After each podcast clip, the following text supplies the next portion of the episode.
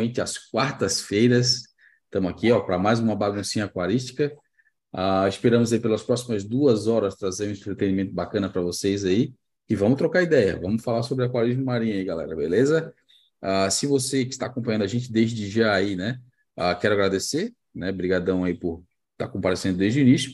Pegue nosso link e jogue nos grupos de WhatsApp para chamar a galera aí para a gente trocar uma ideia bacana somente através da interação da galera que a gente vai fazer um chat bacana aí, nem que seja para incomodar os outros, mas joga o linkzinho lá no grupo de WhatsApp aí para chamar o pessoal, beleza? Ah, tamo junto aí, lembrando que o link dos canais, nossas redes sociais, toda aquela parada que tem aí por aí, dos nossos parceiros, tá na descrição do vídeo para facilitar a vida de todo mundo aí.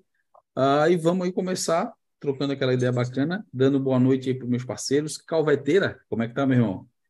Salve, turminha. Tranquilo aí? Bora para mais uma live. Tudo bem, graças a Deus. Show de bola. Will, meu irmão, como é que tá? Fala, pessoal. Boa noite para todo mundo. Tamo junto. Bora.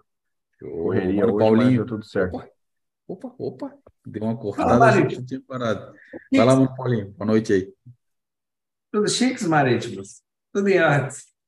Show de bola, show de bola. Uh, lembrando que essa live é um oferecimento de Fauna Marim, coloração, produtos de primeira linha para te ajudar a tocar o teu aquário. Uh, se você é robista, né, procure os produtos da Fauna aí no seu lojista mais próximo, né? E se o lojista da, não, da sua região aí não tem os produtos da Fauna, pede para ele entrar em contato aí com o pessoal da Fauna através do site faunamarimbrasil.com.br e lá tem todas as formas de entrar em contato com eles aí uh, para levar os produtos para a loja e distribuir aí para sua região, beleza? A live também é um oferecimento aí de Calvet Rocks, esculturas artesanais aí, feitas pelo nosso amigo Calveteira. Chega de empilhar rocha, troca uma ideia com o nosso parceiro aí, que com certeza ele vai elaborar um layout maneiríssimo aí para embelezar ainda mais o seu aquário. A live também é um oferecimento aí de Kikit Reef, soluções em impressão 3D e acrílico. O mano tem um portfólio aí muito fera uh, e vai atender a sua demanda aí. Se ele não tiver no portfólio, com certeza ele tem totais condições aí de entender o seu projeto e elaborar para você aí. Quem sabe o seu produto aí não, né, a sua ideia não vira um produto aí do portfólio do nosso parceiro. Uh, e a live também é um oferecimento aí de Aquarino Controller.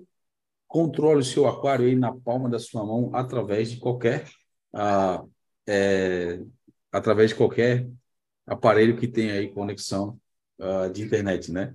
Uh, o Aquarino aí tem muitas soluções aí disponíveis para atender os, o, aí a galera do hobby, né? Uh, e vai também, com certeza, poder implementar alguma coisa no seu aquário. Pensou em controle de aquário, pensou em Aquarino Controller. A live também é um oferecimento de Forfish, luminárias aí, feitas aí nacionais, né? Muito feras, né? O pessoal aqui da nossa região aqui, né, Calveteira? Fazendo as luminárias aí muito feras aí, uh, ah, para bater de frente com as luminárias de fora. Então, cara, o portfólio também deles aí eles têm investido muito aí nessa parte de iluminação e vindo com luminárias muito fera, pessoal aí da Forfish. A Mad Aquários, né? Aquários diferenciados aí para atender as suas demandas. Aguardem novidades que logo, logo a gente vai estar tá lançando a linha de aquários aí. Beleza? Paulinho, toca a ficha aí. Uh, você parte... está aí ocupado durante a live, sendo abduzido por ETs, quando você for ejetado, você pode ir lá no Spotify ou Apple Podcasts e escutar a live. E quando for semana que vem ou nas outras semanas, se você quiser mandar a sua pergunta para criar aquela treta da noite, você vem aqui no YouTube, 8 horas da noite, no canal Floripa Riff, e lança sua pergunta da treta que a gente vai responder tudinho. Show de bola. Lembrando aí que o podcast está sendo lançado aí sempre um dia, da, um dia após a nossa live aqui, nosso Paulinho, nosso amigo Paulinho tem feito um trabalho aí uh, muito fera de colocar aí após 24 horas, ou até não sei se chega a dar 24 horas, Paulinho, acho que não chega, né? Uh... Não chega, não. É praticamente. É o delay do YouTube, né? É tarde, vamos dizer assim. É. Vai, então é uma questão muito do YouTube. É um, é um, um mequetrefe do YouTube que eu não entendo bem, e a partir do momento que ele processa, sei lá, entende, ele deve processar os áudios todos, e a partir do momento X, eu consigo baixar o, o arquivo o da, da live para converter em áudio. Então, é, quando demora, a culpa não é minha. A culpa é. Então, eu facilitando a vida de todo mundo aí para ter a nossa live e o nosso bate-papo através de vários, várias, várias ferramentas aí disponíveis. Beleza? Então vamos começar aqui no chat, atender a nossa galera aí. Lembrando, pessoal, não fique com vergonha, jogue aí seu comentário ou sua pergunta, né, que a gente vai lendo no decorrer da live aí, que a gente depende dessa interação para ter uma live bacana aí e tentar levar essa live pelas próximas duas horas aí. Valeu? Uh, Anderson Kamikaze, recuperando o posto aí. Boa noite, meus amigos. Bora para aquela live marota de todas as quartas-feiras. Tamo junto aí, parceiro Kamikaze. Uh, Ricardo Miranda também está sempre com a gente aí. Boa noite a todos. Uma dúvida: excesso de aminoácidos, elementos traços e os suplementos líquidos pode de alguma forma afetar os peixes, tipo jeans ou é viagem? O que, que vocês acham aí, galera? É, Ó, vou dar um, Aí vai para o médico. eu vou dar uma, uma argumentação que ela é parcialmente fundada. Ela não é muito totalmente não, não é baseada em estudos, mas ela não é totalmente também fora fora das, da hipótese não. Acredito que sim. É, eu, ele deve estar perguntando em relação àquilo que se oferece para o peixe comer, né? Não é eu acredito que no geral, acredito que no geral, tá? É, Porque... É, acredito que no ácido, na água, ou é, alimentos para corais na água, não. Não, não afeta em nada, não, porque o peixe é, vai absorver muito pouco daquilo ali. Então, é, ele, ele, o, o, o mecanismo de absorção dele, ele, ele, igual a gente puxa o ar ou joga comida para dentro do estômago, pois normalmente o, a, o caminho natural da água é passar pela boca dele, passar pelo opérculo, que está aqui, respirar, fazer a troca gasosa e ali acabou. Ao longo do dia, ele bebe água. Então, é verdade. É, não sei se o pessoal sabe, peixe joga água para dentro do estômago. é, só que é muito pouco nesse volume. É, então, não acho que impacte praticamente em nada, principalmente porque a gente coloca isso na água, fica ali um pouquinho na água e logo, logo já está sendo filtrado, esquema. Não é uma coisa que eu, eu chuto que se você jogar aminoácido na água, se você procurasse o aminoácido três, quatro, seis horas depois, já não tem praticamente mais nada na água. Então, aquilo ali já, já foi filtrado, consumido de tudo que é jeito. Sobre superalimentar o peixe, eu acredito que a gente tem uma natureza, uma tendência natural de superalimentar, sim. Eu, inclusive. Eu já matei mais de um peixe por superalimentação. A mais conhecida foi a minha antiazinha, que era um, era um boi. Ela não, literalmente, ela não tinha comportamento nenhum de ante, porque a ante era estado nada a quarentena. Ela tinha um comportamento de gordinho comedor de leite condensado. e era uma baleinha e ela, de baleinha, um dia empacotou. E tem um bocado de relato de, de, de gente que faz, é, que abre o peixe para poder é, conferir se tinha algum parasita, alguma coisa. Eu, eu me interesso muito por isso. É, o Rumble Fish, ele sempre mostra essas coisas. E os peixes que a gente cria, é muito comum eles terem uma esteatose, ter um fígado todo gordão, acumulado. Mostra que eles, gordura e proteína, eu acredito que normalmente a gente alimenta para mais. E o peixe tem pouca chance de consumir, ele tem um, um espaço de nado pequeno. Então, eu acredito que, de certa forma, isso impacte, sim, a vida do peixe. Então, é... mas é uma coisa que é complicado de medir. Então, só manter o peixe gordinho. O aquário vai agradecer. Boa, boa. É, eu acho que faz mais sentido o que tu falou aí em relação à alimentação mesmo, né? A dosagem direta na água ali para os corais. E... E, no geral, acho que não tem problema, não. Ó, o, o Mano Paulinho acabou caindo aí, eu acho. Caiu. Né, daqui a pouco volta. Vamos seguindo aqui. Uh, Ângelo Saminello, salve amigos, ótima live. Amigos, na opinião de vocês, 1 a 10. Qual o grau de dificuldade de ter o aquário de corais mistos? Grande abraço.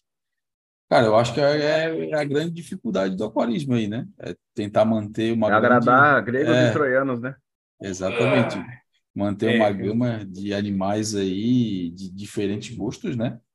Uh, e agradar todo mundo, como o Will falou, né? Então, eu sempre tive essa opinião, né? E achei que essa parte de ter o agradar todo mundo é mais difícil. Então, tipo, seguir uma linha de raciocínio, né? É sempre mais tranquilo. Ah, vou ter só SPS. Tá certo que tem SPS também, tem vários gostos. Ah, vou manter só software, é a mesma coisa, né? Mas a gente está tentando tratar aí de uma linha específica, né? De, de animais, né? Então, acho muito mais tranquilo quando tu segue uma linha é, específica, né? Então, quanto, quanto mais tu vai botando mais opções, pior vai ficando. Né? É, o grande desafio, além dos, dos parâmetros, né, é a circulação também. Então, por exemplo, tem um aquário com softs, né, circulação bem na mãe, LPS um pouco mais suave também. Aí tipo, começa por SPS, já precisa de uma circulação mais forçada. Daí tu começa a forçar a circulação, o LPS já não gosta tanto, torche já fica abrindo menos, os frog hammer já começam a se incomodar, os, os, os softwares nem se fala. Então, é, o cara vai tentando agradar um e outro, né? E quando vê, o cara tem que acaba até escolhendo aí, optando por um ou outro, porque o cara acaba até cansando, na verdade, né? De ficar tentando agradar um, um e o outro, um vão, uns vão bem, daqui a pouco aquele que estava indo bem, os parâmetros mais baixos começam a ir bem, os outros já começam a sentir, então não é tão...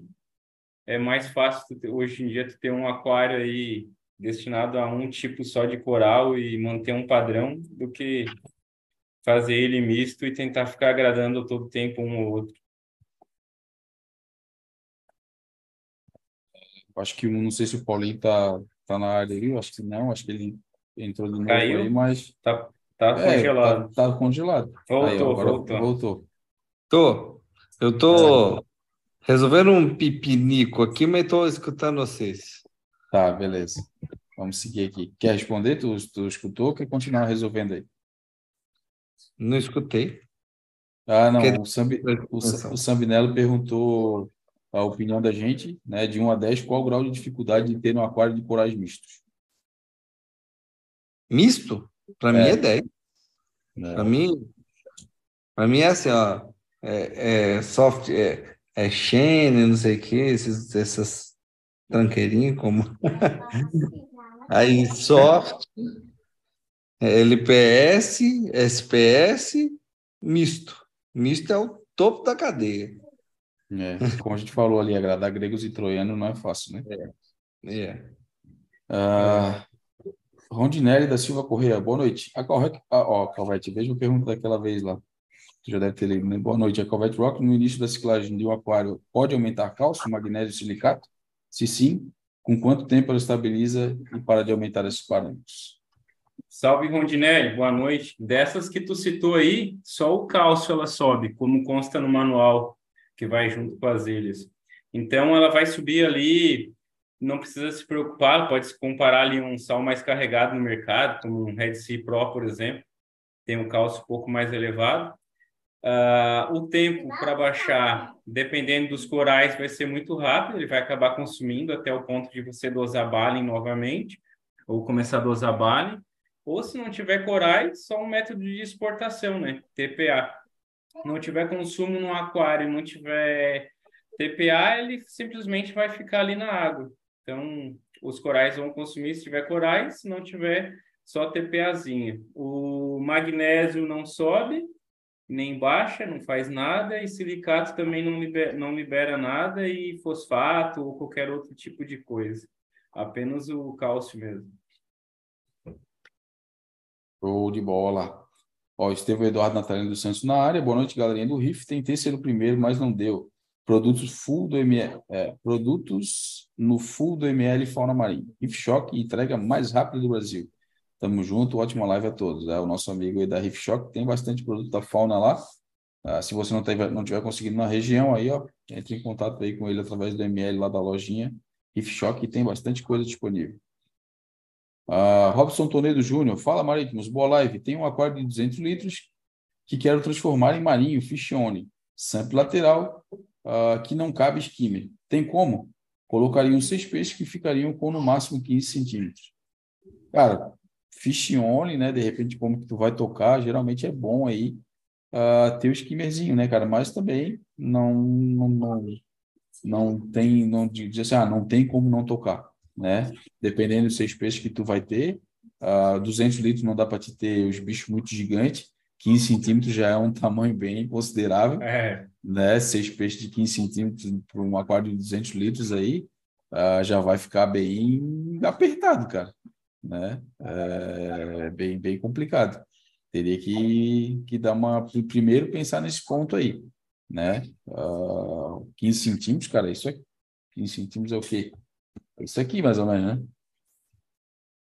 É, já é uns peixinhos. É, seis peixes de 200 litros. Já.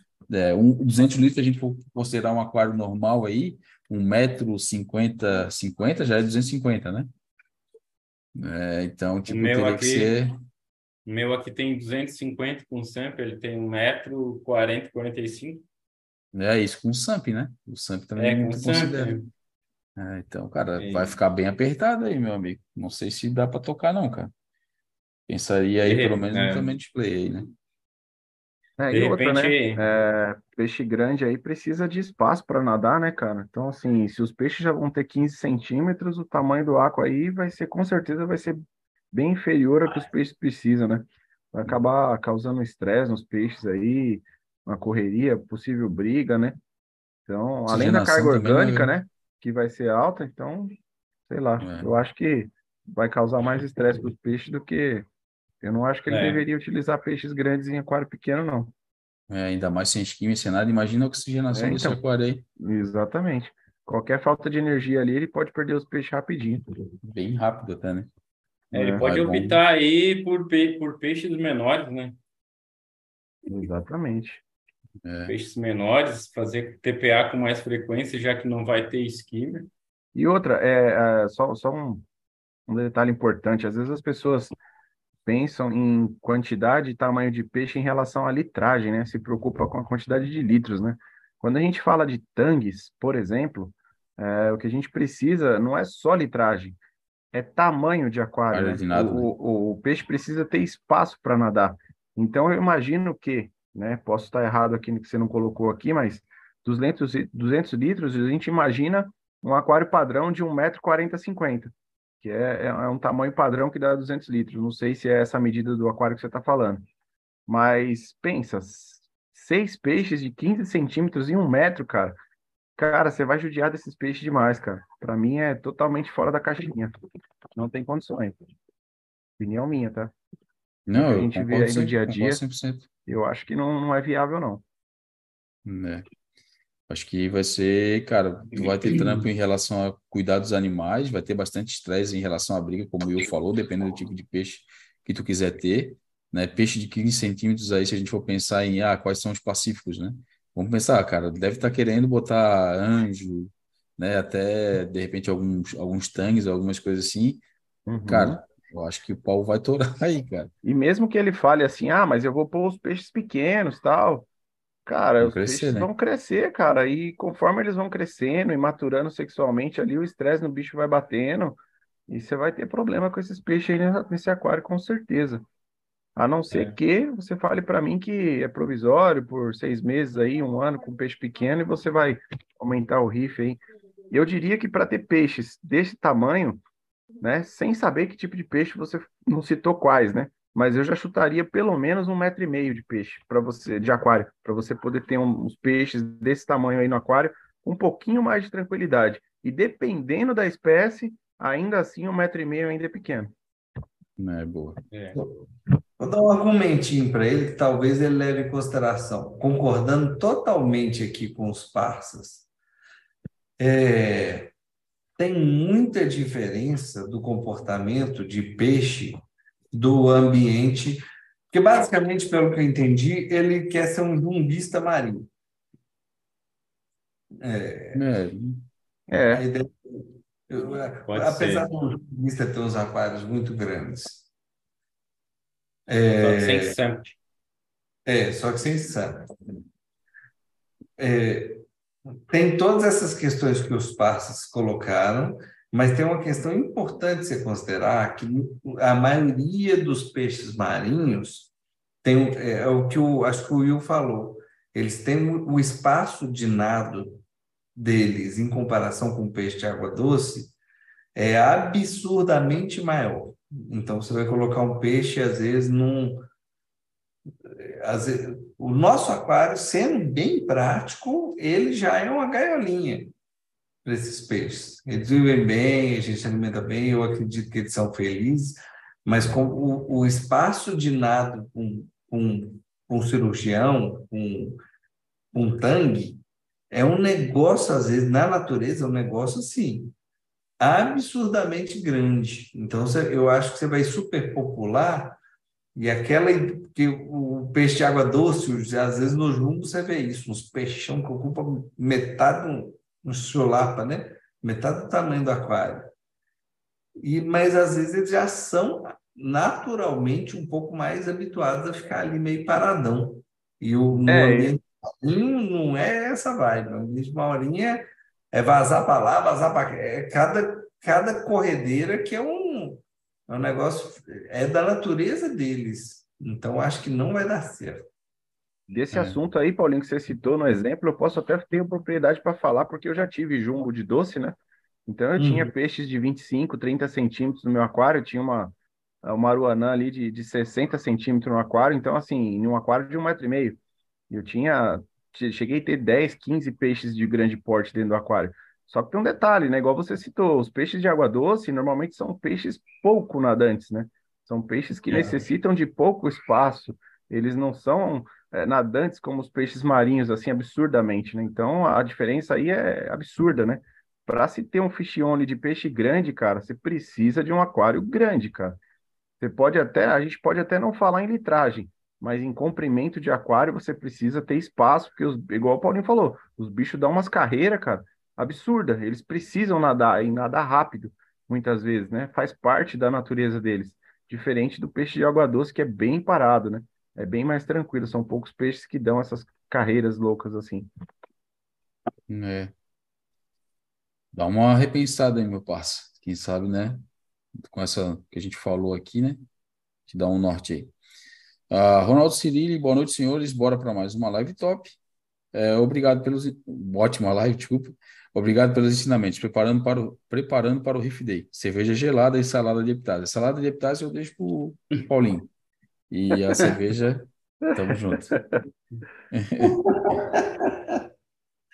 tamo junto aí. Mas tamo junto. Vamos se, vamos se ver lá, mano. Tomar uma junta aí. Uh, Leandro Castilho, boa noite. Poderiam falar um pouco sobre Coral Vitality? Qual a ação do produto? Dá para usar eh, a dose recomendada pela fauna ou vocês indicam uma outra dosagem? Cara, o Coral Vitality é um coralzinho bacana para crescimento de tecido em corais. Ajuda bastante aí. Aqueles coraizinhos mais carnudos, né? Tipo é, os LPS mais carnudo, tipo para descer a, a, a parte carnuda do, do, do coral para a parte óssea, ele fazer uma cobertura maior ele ajuda bastante nessa vitalidade em relação aos LPS aí. Bem, bem bacana mesmo. É... A parte de dosagem, cara, é, é uma gota para cada 100 litros, se eu não me engano, né? Isso. É. é. cara, e assim, ó, eu vou te falar a real, cara, eu não utilizo tudo isso. Uh, eu utilizo bem menos do que isso e essa dose é diária. Eu também não faço a dosagem diária, tá? Uh, faço a dosagem aí uh, de duas a três vezes na semana no máximo tá? E, por exemplo, o meu aquário aqui tem 750 litros, ele teria que ser sete gotas. Eu doso três gotinhas, né? Nessa, nessa, nessa variação entre três, duas vezes, né? E, cara, meus corais aqui estão super legais. Eu tenho alguns alguns torches aqui, cara, e todos eles a base bem tomada ali, bem carnuda, né? Uh, e ele dá uma vitalidade muito grande para esses coraizinhos LPS, cara. O Calveteiro utilizava lá no aquário dele também, ou utiliza ainda, não Bastante. sei se está utilizando. Uh, e ele, cara, é. quem via os, os LPS que ele tinha lá, né? Para LPS era. era fantástico aqui. Eu dosava uma recomendação para pela fauna. Depois eu vi que não precisava dosar a, aquela recomendação. Então eu comecei a dosar de duas a três vezes por dia. Por fim, eu estava passando, eu passei a, a utilizar ali só após as TPAs, estava utilizando uma vez por semana.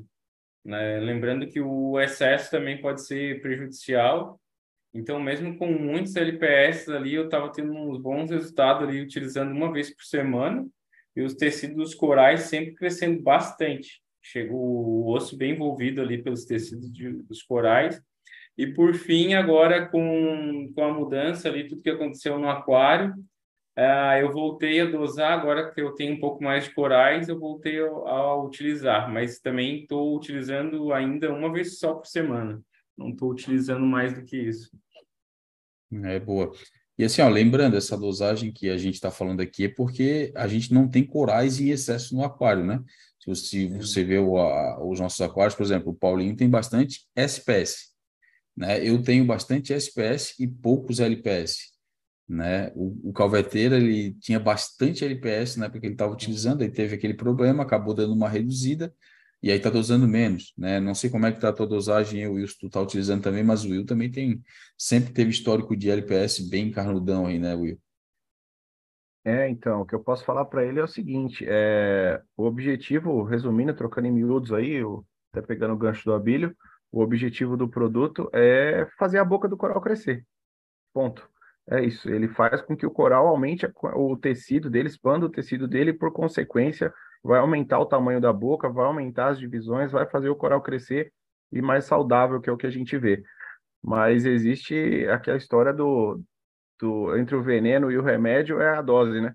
Se você exagerar na dose, vai ser prejudicial. A fauna até recomenda dosar ali três gotas, uma gota para cada 100 litros, né, diariamente, mas eu imagino que isso seja para um aquário extremamente populoso de LPS, né? Um aquário bem cheio.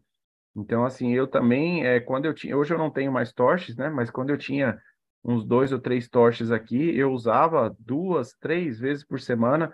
Meu aquário tem 330 litros, eu pingava aí as três gotinhas é, dessa forma e eu tive um resultado maravilhoso com os torches. Assim, o crescimento do tecido era absurdo. É, quem quiser ver, entrar no meu Instagram e puxar uns, umas fotos, uns vídeos para trás ali, tá lá bem claro o tamanho das bocas, assim, a quantidade. Eu, eu cheguei a ter colônias ali que eu peguei com três, quatro bocas. Em, 8, 10 meses eu estava com 16, 17 bocas de torche. É, corais que cresceram assim, absurdamente usando o Coral Vitality, né? Claro que tem todo um conjunto, né? É o sal, são os elementos traços, mas eu percebi uma puta diferença no tecido do coral depois de estar tá usando o Vitality.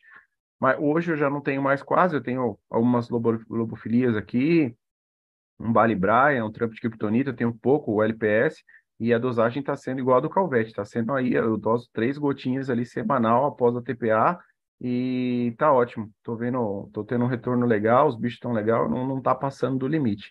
Então tome bastante cuidado com a dose, não exagere, peque, né? Prefira pecar por menos, né? Vai aos poucos, né? Dosando devagarzinho, que o produto é muito bom, rende muito, e não precisa exagerar na dose. Eu não aconselho você seguir o que a fauna fala para você fazer, a não ser que você tenha um aquário entupido de LPS. Aí eu acho até que dá para você pingar aí um, um dia sim, um dia não, a cada três, quatro dias, dá para você dar uma aumentada na dose. Só nesse caso, beleza? Ô, Manuel, Paulinho, quer falar alguma coisa sobre o Vitality, cara? O que que tu acha? Se a gente dosa, se tu dosa aí o recomendado pela fauna e quais os benefícios que tu vê em relação ao produto. A gente já falou bastante aqui sobre a parte da, do crescimento do tecido. Não estava aqui vendo, eu tive que ali, estou resolvendo os pipinicos, mas vou fazer um resumão bem rapidinho, que eu garanto que foi o que os parça falaram. É bom, é bom, dá resultado. Dá, usa a dose da fauna. Não, ela é exagerada. Sim, se você exagerar, vai ser pior do que dosar pouquinho. Eu recomendo e uso sim. uma, duas, três gotinhas por semana no meu aquário. No aquário de eufilia, vale a pena? Vale, faz crescer o, o tecido do esqueleto? Vale. Não empolguem, não sai usando achando que isso é um efeito infinito, que é muito fácil sobredosar. Resumão meu é esse. Aposto que é o que os caras falaram. Não falou nada do que a gente disse, né? Tô brincando. Não, falou, tudo que, falou tudo que a gente falou. boa, boa. Isso quer dizer que a, a turma está afinada. Vamos lá. Uh, Edson Rodrigues, boa noite, amigos. Posso jogar o retorno do Schiller direto no Lockline ou melhor no SAMP? Cara, ó, eu vou falar. Eu, muitas vezes as pessoas não têm SAMP, então elas vão ter que jogar direto no display. Mas eu, particularmente, prefiro direto no SAMP, cara. Por que, Abílio, que tu faz isso? Tecnicamente? Cara, hum, tecnicamente não tem nada, é experiência mesmo, cara, minha, né? Uh, já joguei direto também, uh, mas assim, eu prefiro água, cara, dependendo do teu chiller, a água vai vir geladona, né? Uh, ela entra ali em contato no, no, no, compartimento do SAMP e ela vai misturar um pouco mais e vai voltar lá para o display um pouco mais amena, né? Tipo, não vai chegar tão gelada, digamos assim, dentro do display, possibilitando, sei lá, vou pensar aqui num choque térmico, né? Não acredito que não vai chegar a esse ponto, né? Mas eu prefiro, eu acho melhor ela chegar no teu SAMP, ela vai se misturar um pouco melhor com a tua água ali, ela vai manter a temperatura do teu aquário dentro do desejável que tu tem, então essa água já vai chegar no teu display uh, já condicionada dentro daquele valor ali que tu deixou programado para rodar, né? Então eu, eu particularmente prefiro assim, mas como eu falei, né? Quem não tem a possibilidade e não tem SAMP, ele vai ter que jogar direto no display, não tem o que fazer, né? E vai funcionar da mesma forma. Eu acho que é muito mais uma questão de frescurite do que uma questão de, de, de, de funcionalidade, digamos assim.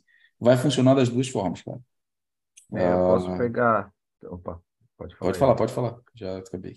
Posso pegar seu exemplo aí, dizer que eu tenho Schiller aqui há bastante tempo eu tinha um naninho ali de 67 litros, se não me falha a memória, que foi um dos meus primeiros nano, aquele que o Abelho sempre comenta, né? Meu naninho de acrílico, o do Macro Aqua.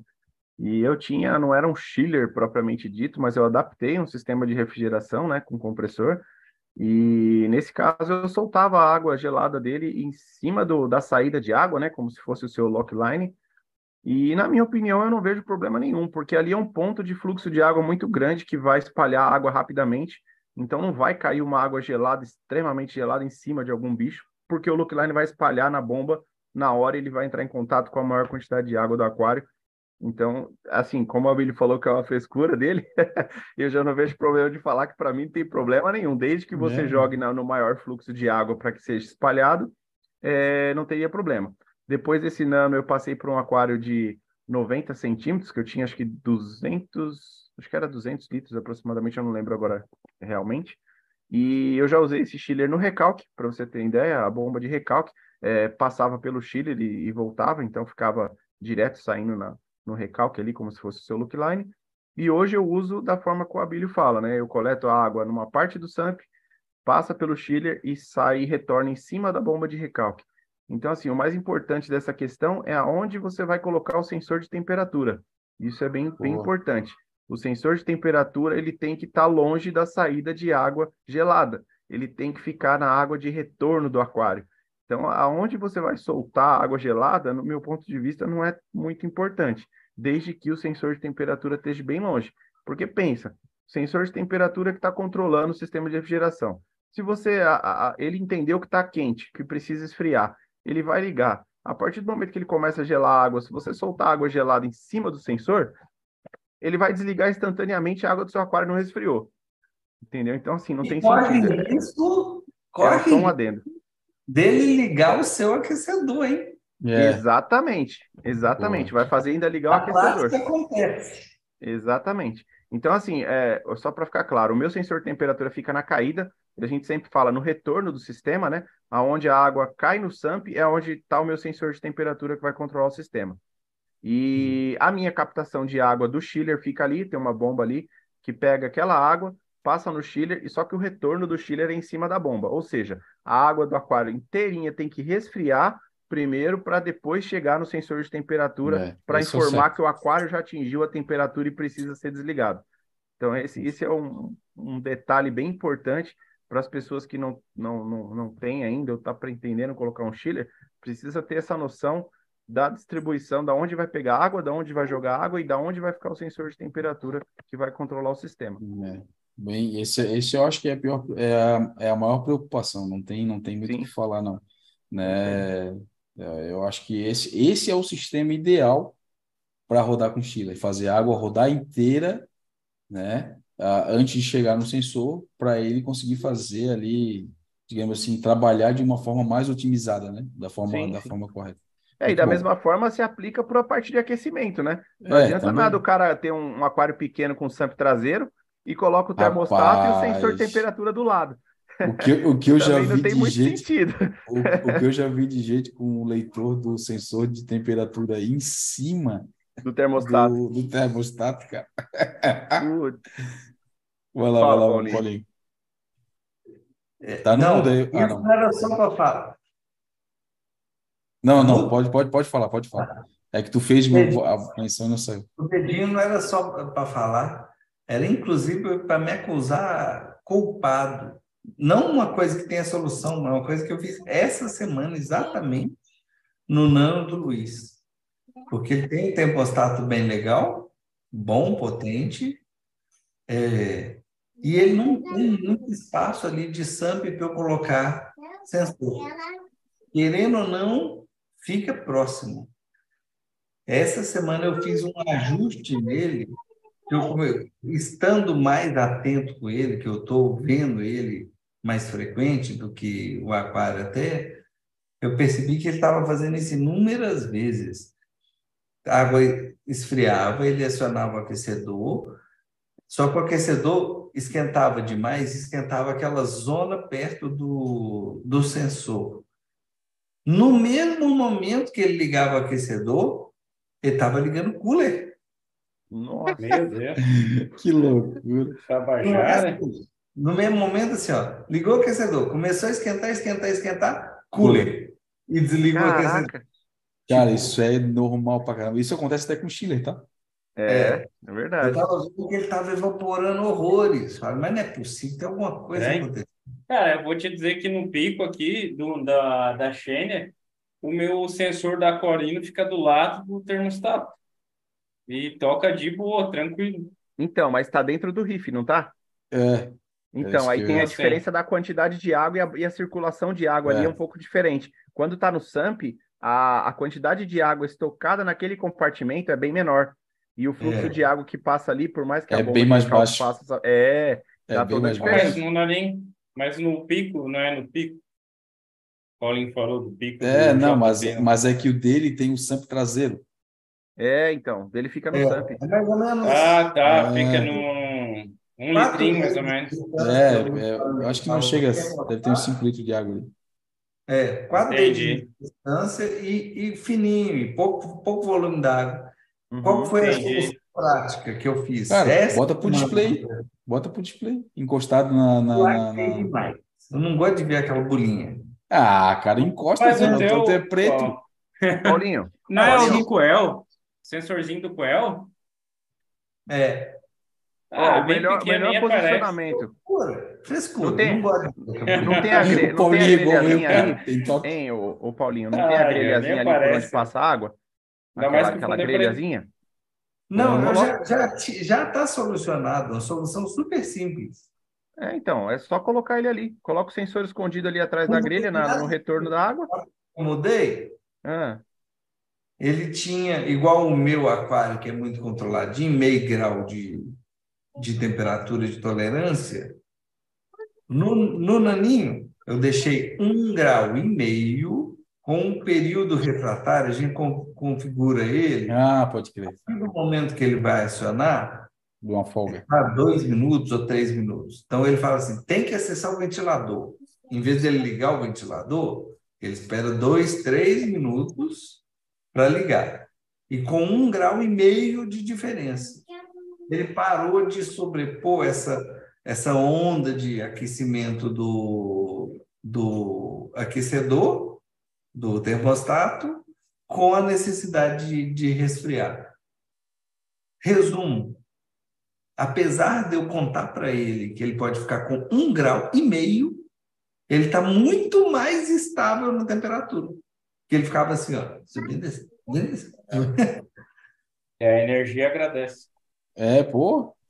É, né? isso, isso dá para fazer no Coel também, tá? Muita gente acha que o Coel é só o ajustezinho ali do da acionamento e desligamento, mas também dá para te dar essa folga. Dá para te botar a margem de tolerância.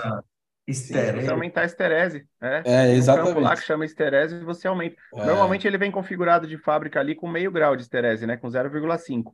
Você uhum. pode colocar a temperatura que você quiser de esterese ali. Só que você tem que entender que o que você colocar ali vai servir para resfriar e vai servir para aquecer. Ou é. seja, se você se tá meio grau, ele funciona é. com meio grau para cima e meio grau para baixo. Se você aumentar para um grau, vai ficar um grau para cima e um grau para baixo. Você vai aumentar o ânimo de atuação é, da refrigeração e aquecimento. Eu não deixei um e-mail de esterese, de, de hum. tolerância, não. Um e-mail é o range. Um range. O 0,7 para cima, 0,7 é. para mais ou menos por aí. Certo, certo. Não deu um Mas grau. No, aquarino, eu acho que dá para te setar a, a diferença dos dois, né? Dá, zero, dá, dá para te botar você tanto. cria a regra, né? É, você cria a regra e individual para cada cara, um é e aí louco. funciona bem diferente. É, isso é muito louco. Dá para te botar louco, uma né? tolerância maior para resfriamento, por exemplo, e uma, uma maior para a temperatura. É, no aquarino você já tem um mundo de, de, de funções, Puta né? Dá para você fazer muita coisa, você é louco. O Laércio, o Laércio, cabeça de nós todos. É. um micro comentário. É uma coisa que eu pensei, porque o que o Will tirou a palavra da minha boca. Eu queria falar exatamente sobre isso quando foi a preocupação do moço.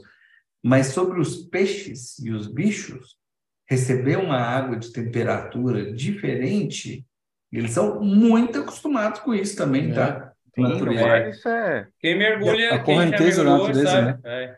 Mergulhando. Às vezes o cara pega uma corrente de água gelada do nada. Nossa, muito. É. Chama termoclina. Isso, inclusive, às vezes afeta até. Você está vendo um lugar, parece que está meio que embaçado, como se fosse um. Como se tivesse dois tipos de água. Água doce e uma água salgada, né? Então, isso é. Quando o cara bota água doce na água salgada, que fica aquela. meio é. embaçado ali. Né? É. Exatamente. É, eu, eu, sei que mergulha mais aí, Paulinho. Eu, eu mergulhando em, em costeiro de praia, em litoral mais tranquilo, eu já, já vi essa diferença. Eu descia dois, três metros ali, já pegava uma água gelada absurda e, e os peixes transitando de cima para baixo, de baixo para cima, como se nada tivesse acontecendo. e, o e a gente sente uma puta diferença. O Ictio. E o Ictio. Passava água gelada, ficava pintadinho. Quando voltava para água quente, caía. Ele, ia pra, ele, ele descia um pouquinho, de três metrinhos, virava galinha pintadinha. Subia.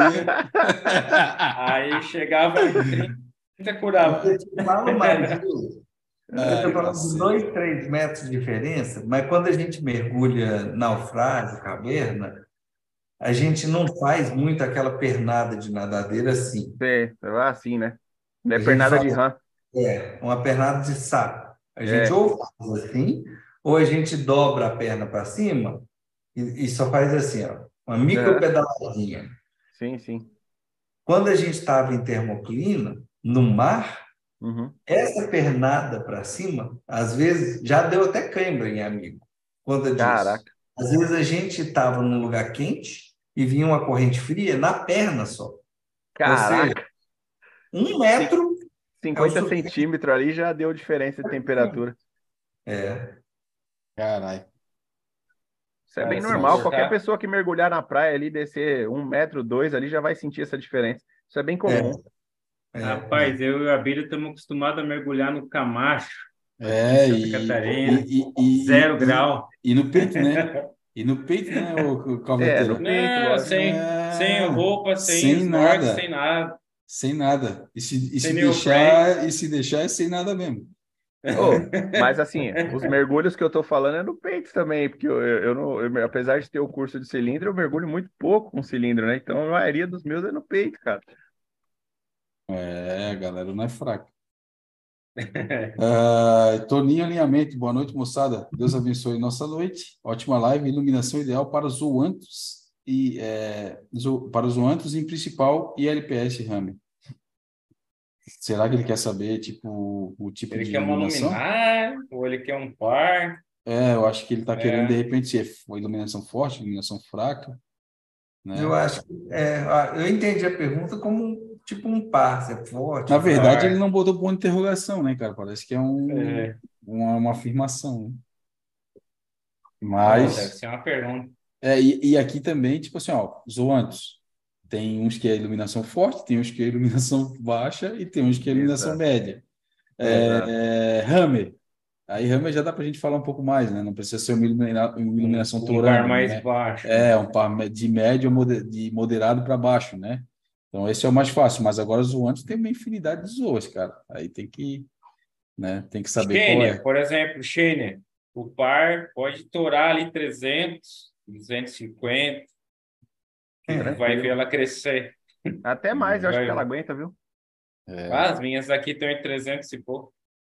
É, então. O, então. é, o Zoas, eu que sempre gostei de Zoa pra caramba, posso, sem tirar nem pôr, minha resposta é essa do Abílio. Tem Zoa e prolifera pra caramba, ama, ama, ama uma sombrinha, tem zoantes é.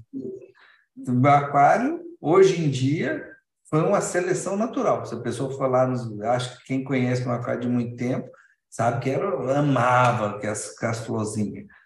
O que, que foi a seleção natural? Ficaram no aquário aqueles zoantes que toleram iluminação de SPS. Então, é zoantes são exatamente os que toleram, que são os que estão lá espalhados no aquário. Tem uma série de outros que não toleraram. Que... Ô, ô, ô Paulinho, sabe aquele Sonic Flare? Aham. Cara, é, eu tinha uma, uma muda, uma, uma base daquilo ali, devia ter uns 40 boca mais ou menos.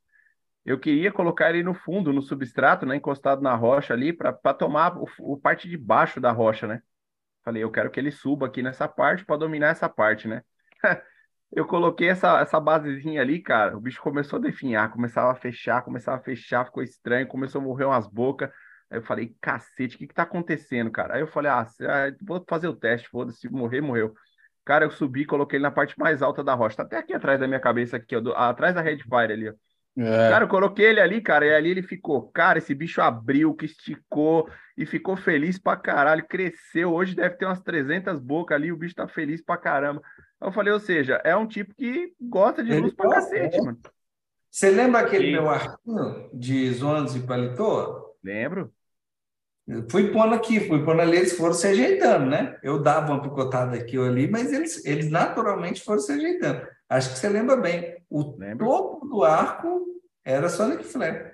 É, Sonic Flare e, e Infusion Rainbow, né? Sony D. Ixi, isso tinha de tonelada e cresceu muito aqui na parte superior da rocha essa, essa Infusion Rainbow aí. Nossa, gosto de luz pra cacete. Ô, Calvete, na, nas rochinhas nas rochinhas do Nano ali, nós podíamos fazer umas toquinhas para nós fazer, fazer as conchinhas de, de zoas, hein? Ia ficar bonito, não ia? botar, tu diz botar elas. É, tipo, deixa o buraquinho da toquinha. Não, fazer separado, tipo, sei lá, faz algum formato bonitinho, até ah, uma sim, ideia para vender, pra, até uma ideia é... para fazer rocha para galera. Faz, tipo, a gente já tem lá. Ah, é? Ela é côncava assim, ó. E aí a galera põe os antes, daí ele, em vez de crescer rasteiro, ele cresce, ele fica aqueles jardim abaloados, sabe? Isso aí, umas bota bolinhas, um né? buraquinho, né? deixa um buraquinho é. para os peixes entrar ali. E, e aí fica tipo... pro governo. Porra, cara. Fica top, fica top. Fica da hora, hein? Ó, ideia pra galera que estiver montando layout com o Calveteiro aí, ó. Já. Não, já tem, pô. Já tem? Porra, me fudeu então. Ia fazer, ia, ia, ia, fazer uma graça de. de eu cara até tá postei, foi semana passada, eu acho. Eu tô zoando, pô. Eu vi, eu vi, eu vi lá e tô falando aqui só pra rir. Ah, tu viu? Ah, tu não viu nada. Pô, para, tu, né? Tu não vê meus vídeos, fala a verdade. Para com isso, né? o maior curtidor das Calvete Abi, Oi.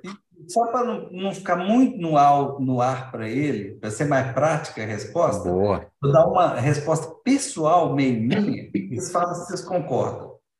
Will também, que adora os anos e tudo.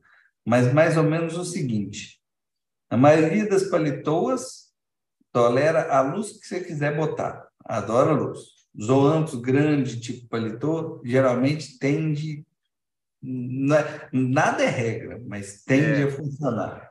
Uhum.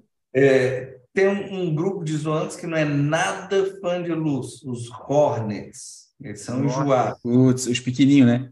É, são, são lindos, mas são. Um circulinho. Olha, é, sombrinha. Lá no fundo.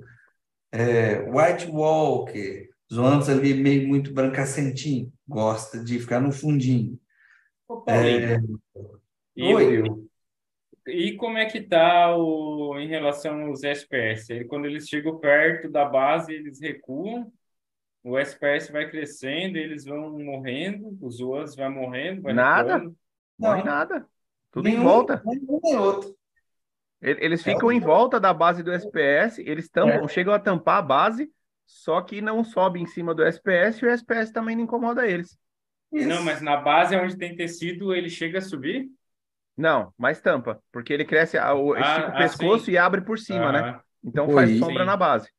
E até ah, é bom porque o SPS, ao invés de ficar crescendo na rocha, que Exatamente. é uma grande dificuldade para quem tem SPS no pelo ali, peladão ali, só na, em cima da, o lado, né? da rocha, que eles, eles adoram crescer na rocha e, e, e até começar a evoluir as galhadas, né? E aí, nesse sentido aí, eles não têm para onde crescer, só vão crescer para cima. É, o, pro, o problema aí que você falou, Abílio, é que normalmente é, é, o SP, a base do SPS normalmente cresce primeiro do que as colunas de é, que se formam em volta, né? Ah, pode crer, jeito. pode crer. Já tem que começar a colar no pé. É, tem que começar a colar no pé, aí, fica, aí dá certo. É. Boa. Um exemplo muito bom disso que o Will falou, no, é numa área assim, de uma parte que eu mostro também, tem um, um, uma casquinha de SPS que eu coloquei lá, que é um Carduz, Golden Dragon, um, um dragão desses aí, um Carduz.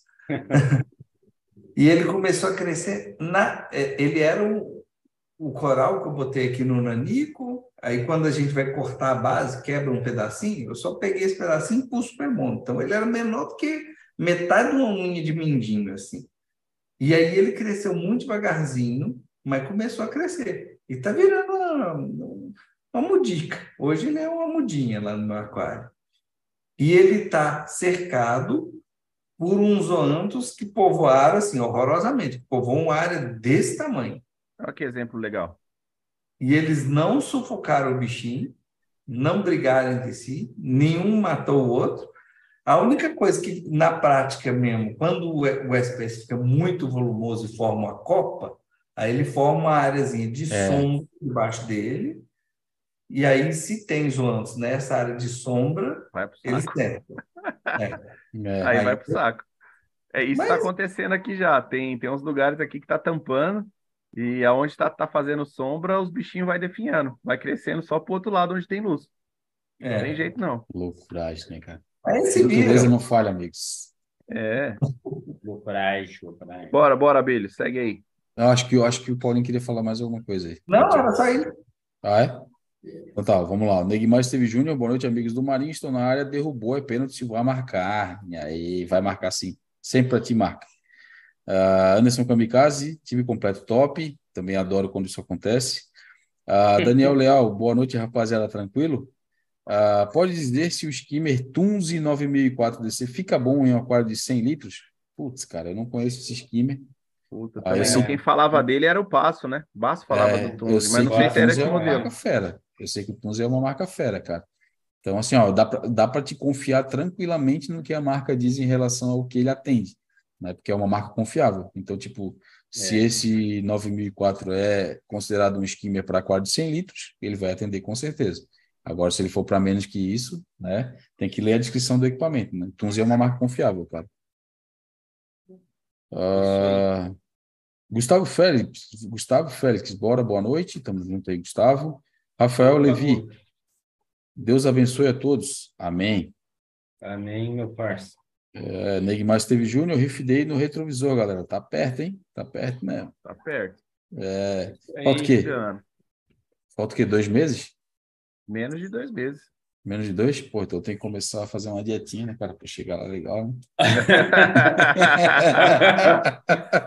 é. Ter começado no Riff Day passado, é. que eu tenho vergonha. Agora é, ter dado jeito, né? Para ter dado jeito só se fosse no retrasado, no primeiro. É a camiseta, a camiseta. Puta, né? mano, esse, esse é a minha maior preocupação, cara. Ô, se o nosso amigo Guto, patrãozinho, chefe, estiver escutando aí, ó, pô, cara, tem que fazer, eu acho que esse ano vai ter que fazer umas, umas camisas maiores para nós, cara. Isso, GGG pro Abelha. É, porque não vai, aquela lá não tá servindo mais não, cara. Tá foda.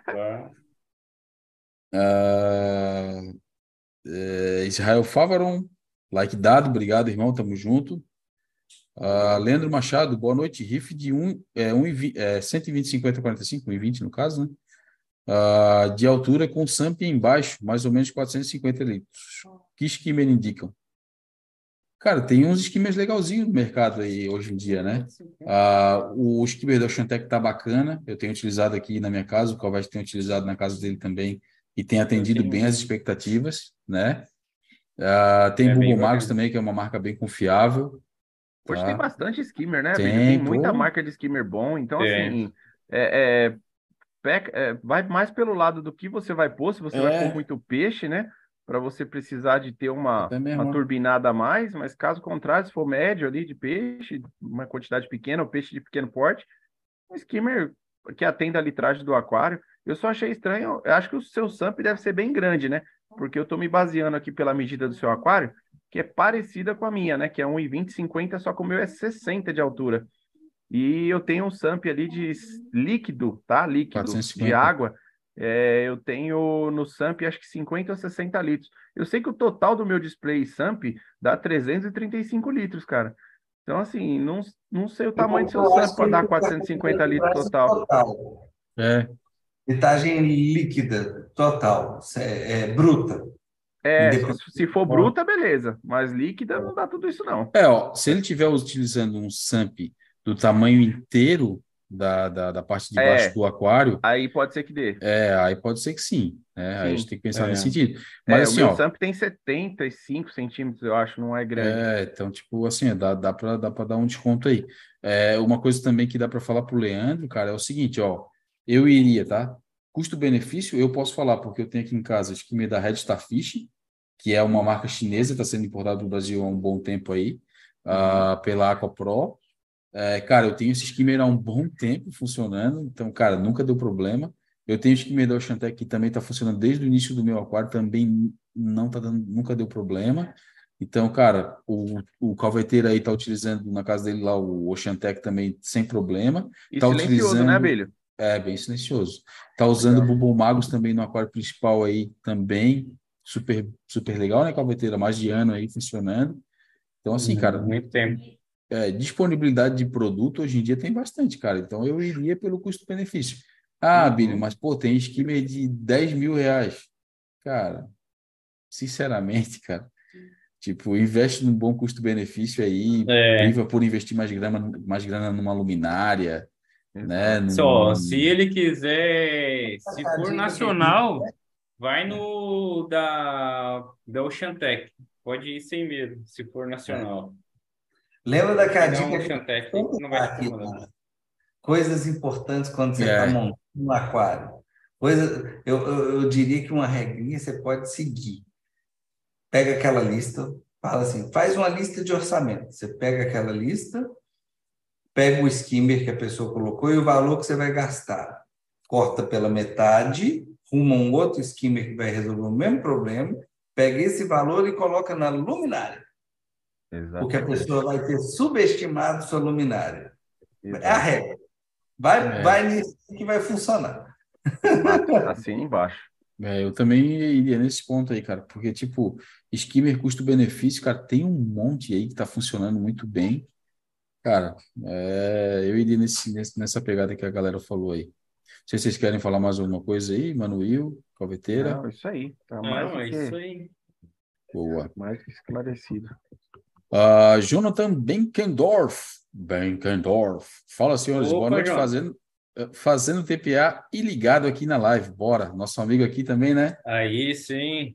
Fiquei, sa fiquei, sabendo que vocês foram ver o filme da Barbie no domingo, é verdade? Não, a gente é, eles vieram aqui, pegaram as Calvete Rocks. Não, aí não, depois não, a gente foi, foi no shopping, a gente foi, viu, assistiu a Barbie. É, depois sabia. a gente comeu um camarãozinho na praça de alimentação. Ah, foi top. Foi top demais. Vim com os aí, amigos. Pô, foi, foi massa, foi massa. Foi, foi um encontro massa. Uma boa. O modelo tava? O modelo tava? Claro, imagina, os três nossos largos, né? Ah, que é isso, cara, essa turma boa. Estão levando meu só, amigo pro bom caminho. Só turma boa, só turma boa. Aí trouxeram os coraizinhos de presente para mim, Aí já sim. coloquei aqui no aquário ali, ó. Já tá tudo aqui, ó. Tá espéciezinho. Ficou bacana. É isso aí, é isso aí, top demais. A rapaziada, gente boa demais, né? Uh, Rafael Levi, boa noite. Quase não tem iluminação no SAMP e ele está lotado de água calcária. Por que no aquário quase não tem algas pink? Essa é uma Olha, boa pergunta, cara. É, essa, Eu essa também tenho água calcária, meu, meu SAMP é escuro e tem, e no display não tem tanto. É interessante isso. Boa pergunta. É, a, a, vidro é lógico porque não tem, né, cara? Provavelmente deve raspar, né? É, sim. É, é, nas rochas, cara, dá uma, né? É bom sempre dar uma olhada, porque às vezes a, a rocha toma uma tonalidade ali, né? E vai se misturando com alguma, com algo, com algumas outras coisas, tu acaba perdendo essa, essa visão das algas pink, né? Mas elas é, estão presentes ali. Na é, eu tenho bastante, utilizava... mas não tanto. É. Na época eu utilizava ATS com aquelas lâmpadas tubular amarela, APL. Cara, Enchia, né? era né? lâmpada 3000K, as placas do SPS, as paredes do sempre era lotada de calcário, mas calcário Fecha top, tudo. Assim. Quando eu tive também. É engraçado. Né? É muito eu, louco, né? O meu aqui tá, tá, ah, tá lotado as rochas, né? Ah, é, quase fechado de, de calcário. Tá Mas quando, eu, quando, quando eu utilizava água natural, eu nunca tive uh, muito sucesso com, com algas calcárias também no display. E depois que eu passei a utilizar sal, uh, foi, foi os aquários que eu mais tive algas calcárias, assim. No começo ali, das águas, quando eu utilizava água natural nas montagens, eu tive, acho que uns três aquários, nenhum deles teve tantas algas calcárias como eu tenho hoje. E lembrando, né, o pessoal aí que é, alga calcária tem de tudo quanto é cor, cara. É. A gente fica sim, na sim. mentalidade só aquela água calcária rosinha que a gente está acostumado a ver, né? Meia roxa, né? Aqui. Dependendo do tom. Cara, eu tô com uma água calcária, uma calcária aqui vermelha, cara, mas vermelha de um jeito que a e é bonita essa, é, hein? É a impressão que é ciano, cara. É. E ela empesteou a bomba, empesteou o pente lá onde cai a água na bota, Aí, empesteou. Putz, um a rocha tem um monte de ponto que tá tudo vermelho, cara. Dá a impressão que é ciano, velho. Dá uma agonia. Aí toda hora eu vou lá ver se é ciano mesmo. é, tem de várias cores. Algas coralinas. Até verde, Boa. inclusive, né? Às vezes a galera acha verde. que. Ah, eu tô com alga aqui, não Até roxo, lá, vai ver, é calcária. Até roxuda tem. É. Vai lá, mano, Paulinho, tu queria falar alguma coisa que eu vi que tu. Praticamente isso aí que o Will falou. E é que a gente considera calcário uma coisa só e são muitas espécies. Então, quando a gente vê, sei lá, ciano, tem algumas espécies frequentes ali de ciano, umas quatro, cinco, a mais comum oscilatória, vermelhinho é, Dino Flagelado, tem os dois campeões ali e mais uns três ou quatro frequentes. Existe uma cacetada de tipo, mas tem aquele grupinho. Só que calcário é diferente, porque calcário tem muito tipo e muito tipo que a gente encontra em aquário. Então, você é. pode estar falando de calcário que gosta de par altíssimo, calcário que gosta praticamente de sombra, e às vezes você deu a, a, a sorte ou azar de semear no seu aquário aquela calcária que tem aquela preferência ali. De e é uma questão de sorte ou azar.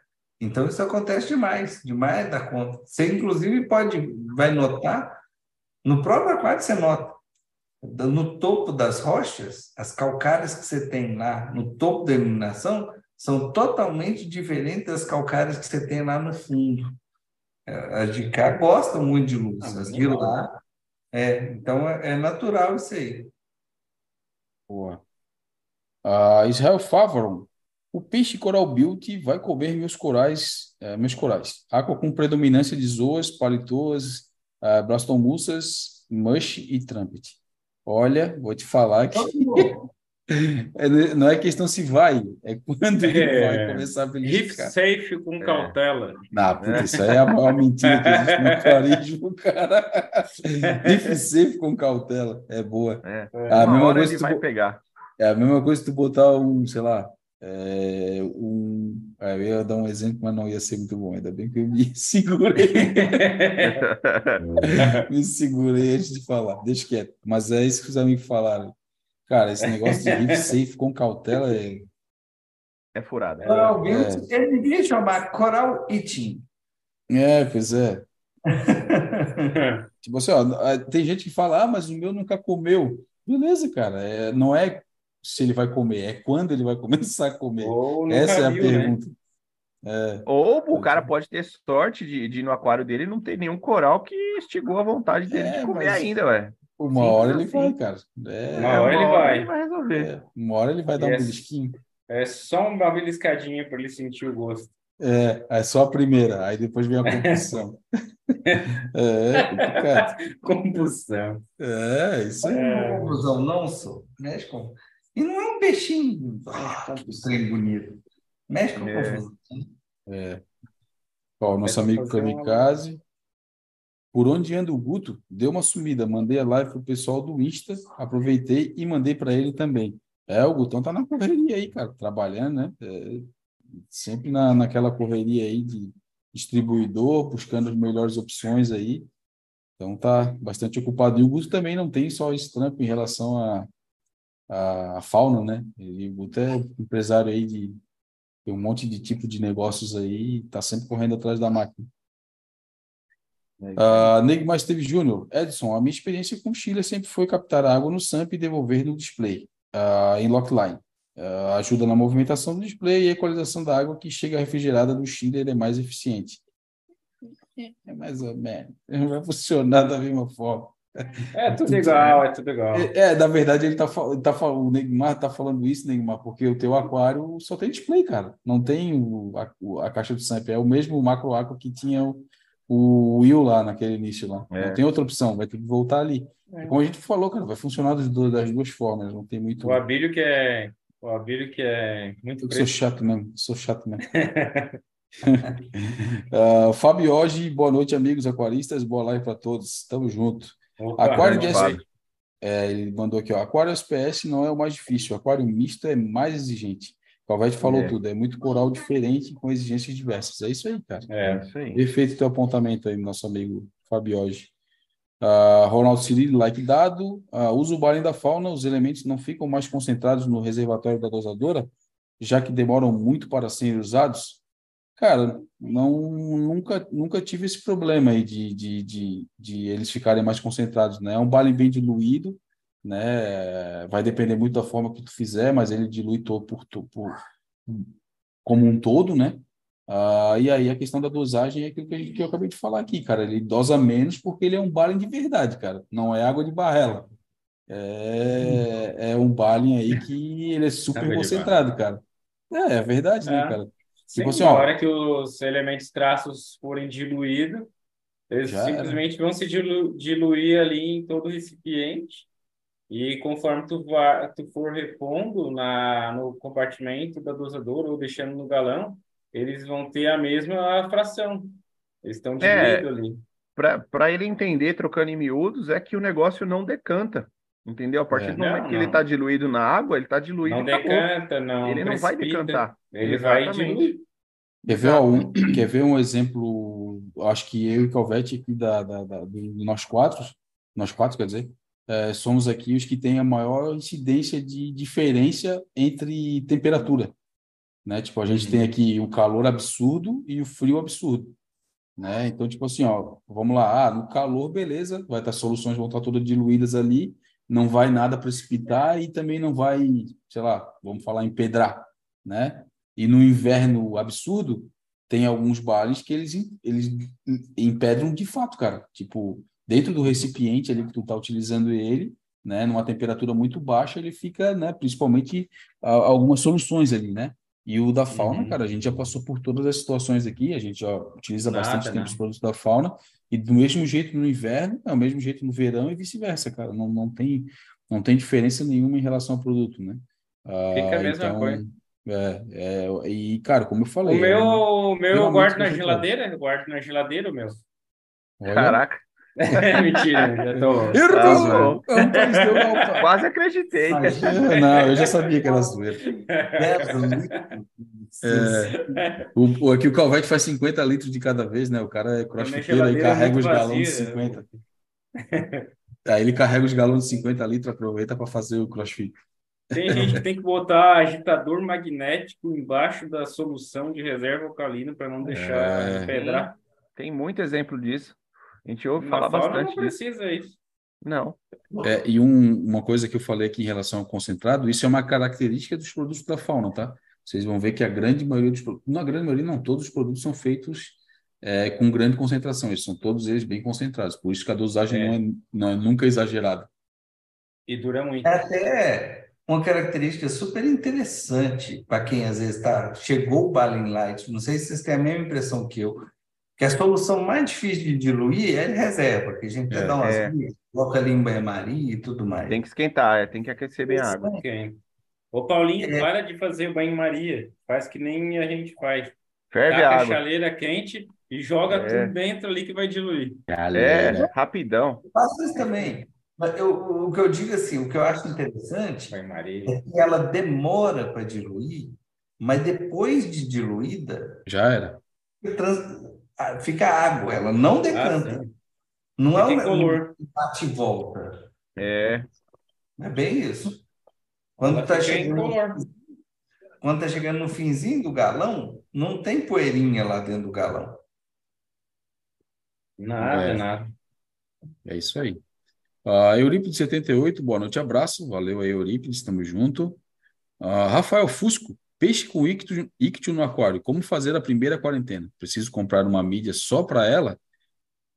Cara, geralmente o pessoal usa já as mídias colorizadas, né? Então, tipo, se tu comprar uma mídia zeradinha para botar na quarentena, não vai adiantar de nada, né? Porque ela não vai estar tá colonizada de bactérias, a não ser que tu aguarde o processo de uh, fazer uma ciclagem ou a dosagem de bactérias para fazer o ciclo do nitrogênio completo ali, né? Porque a ideia de tu ter uma mídia é tu já levar ela colonizada para acelerar o processo de, de, de, de, fazer o processo aí da, de uma ciclagem, vou botar entre aspas aqui, né? Uh, então, cara, a, a, a, quarentena é um aquário normal, vai ter a grande maioria das coisas ali uh, que tu teria que ter num aquário normal, teu aquário principal, tirando a exceção aí, iluminação, porque também tu não precisa investir em iluminação, porque tu não vai ter coral ali dentro, né?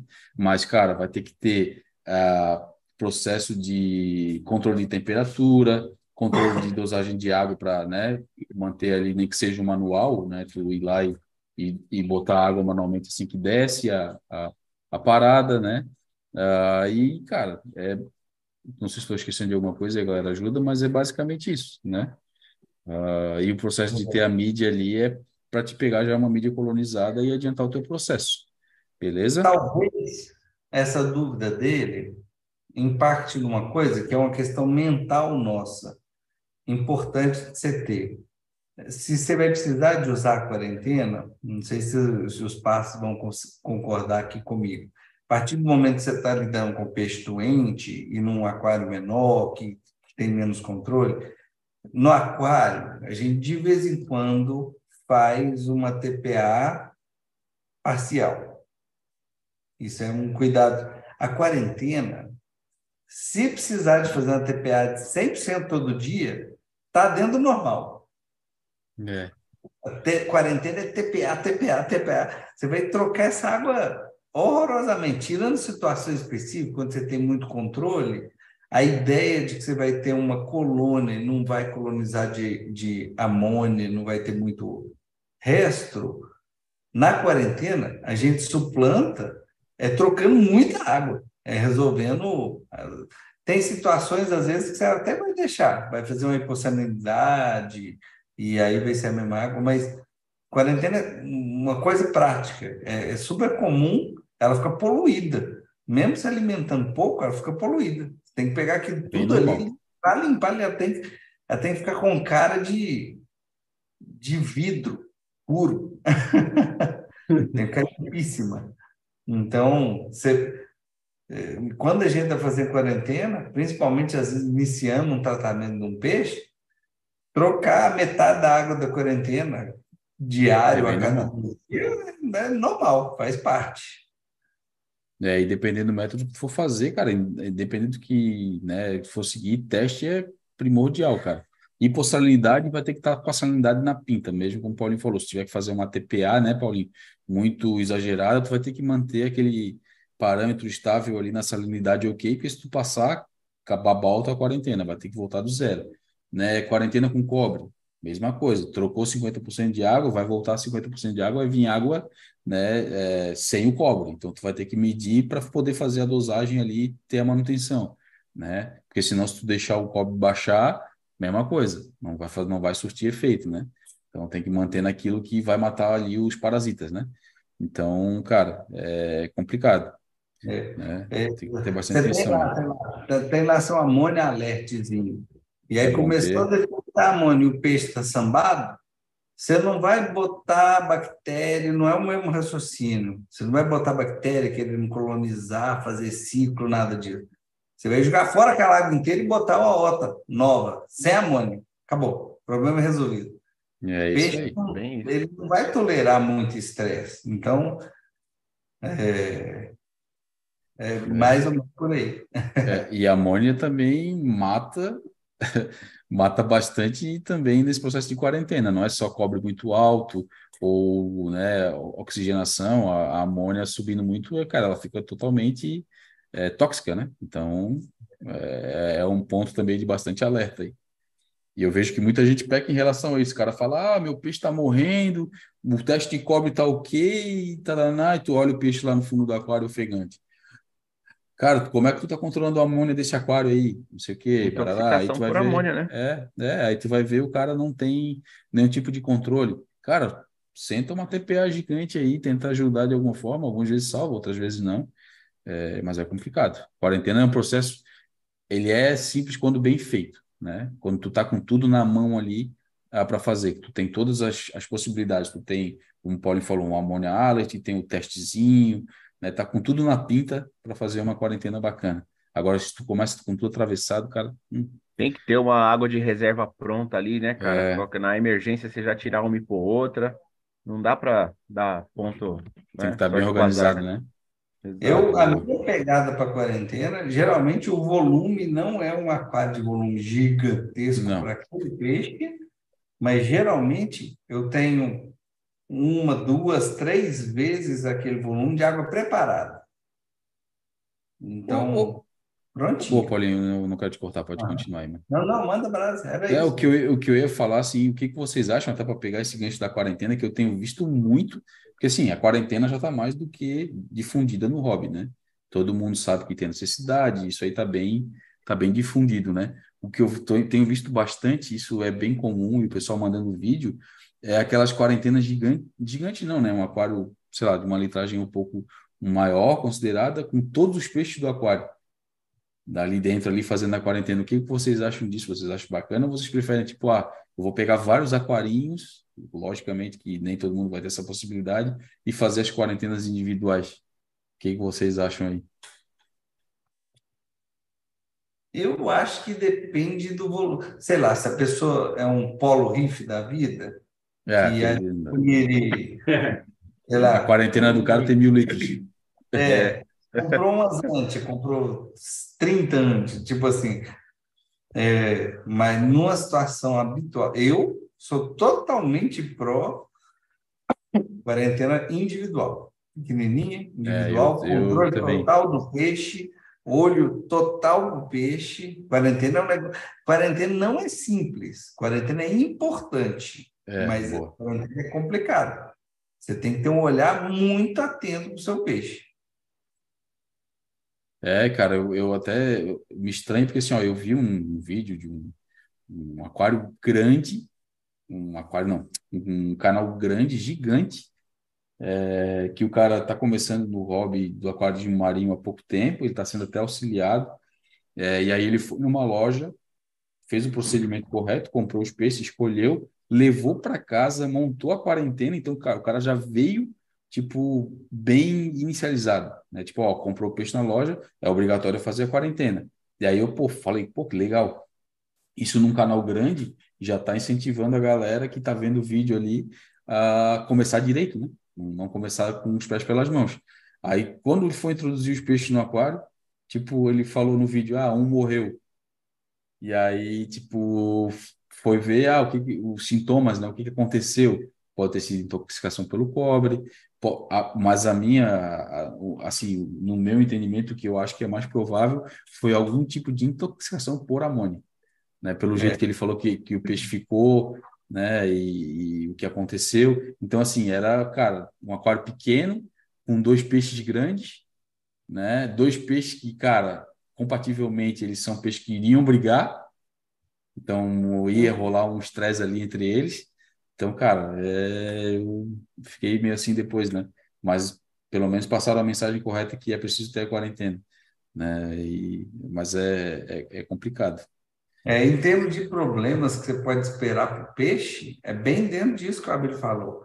Eu diria o seguinte: você está tratando o peixe, está resolvendo uma doença, está está curando um, um, problema nele, é, é, o útil que você está fazendo para ele.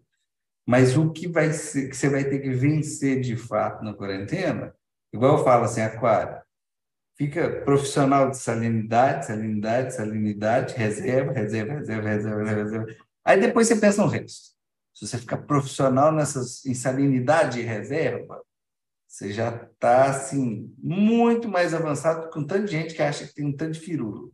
Quarentena é amônia, amônia, amônia, amônia, amônia, é. cobre, cobre, peixe estressado, peixe estressado, e o resto são as firulas.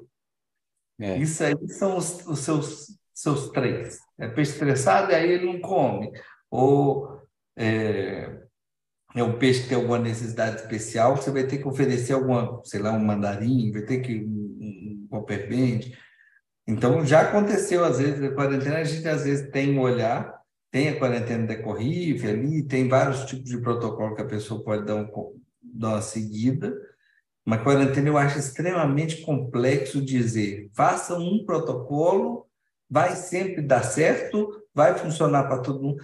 Você tem que ter inúmeras vezes eu interrompi o que eu estava fazendo, interrompi um Prasipro da vida, interrompi um cobre da vida, troquei, fiz uma TPA de centro.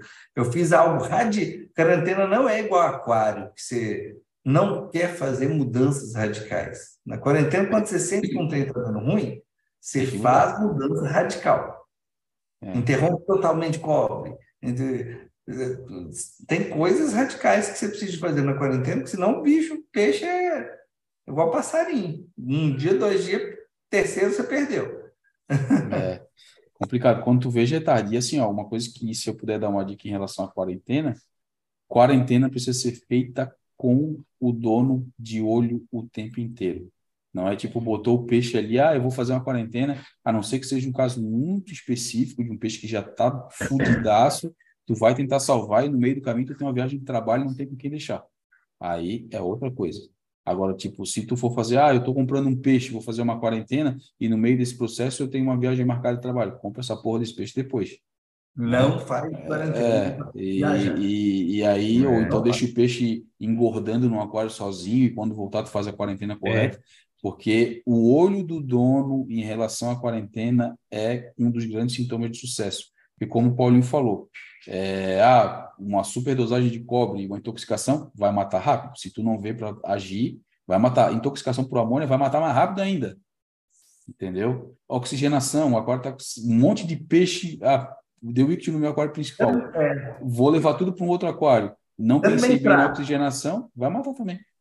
Tá, amônia total. Você pega um potinho de maionese, de qualquer coisa, o primeiro pote que você vê na sua casa, Pega o peixe, põe lá dentro. Tira o peixe sem água e põe lá dentro.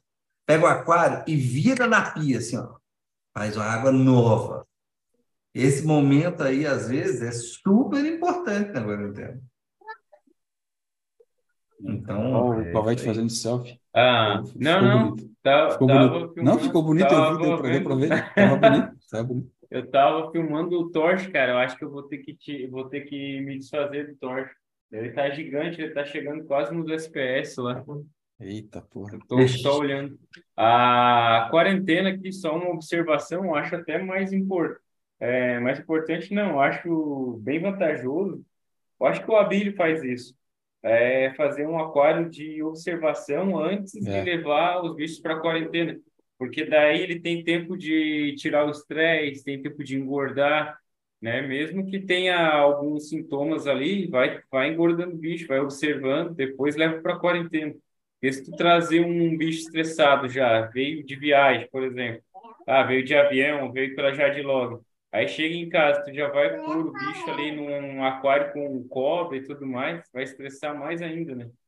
É, eu acho que, é, eu acho, eu acho que ele não vai conseguir.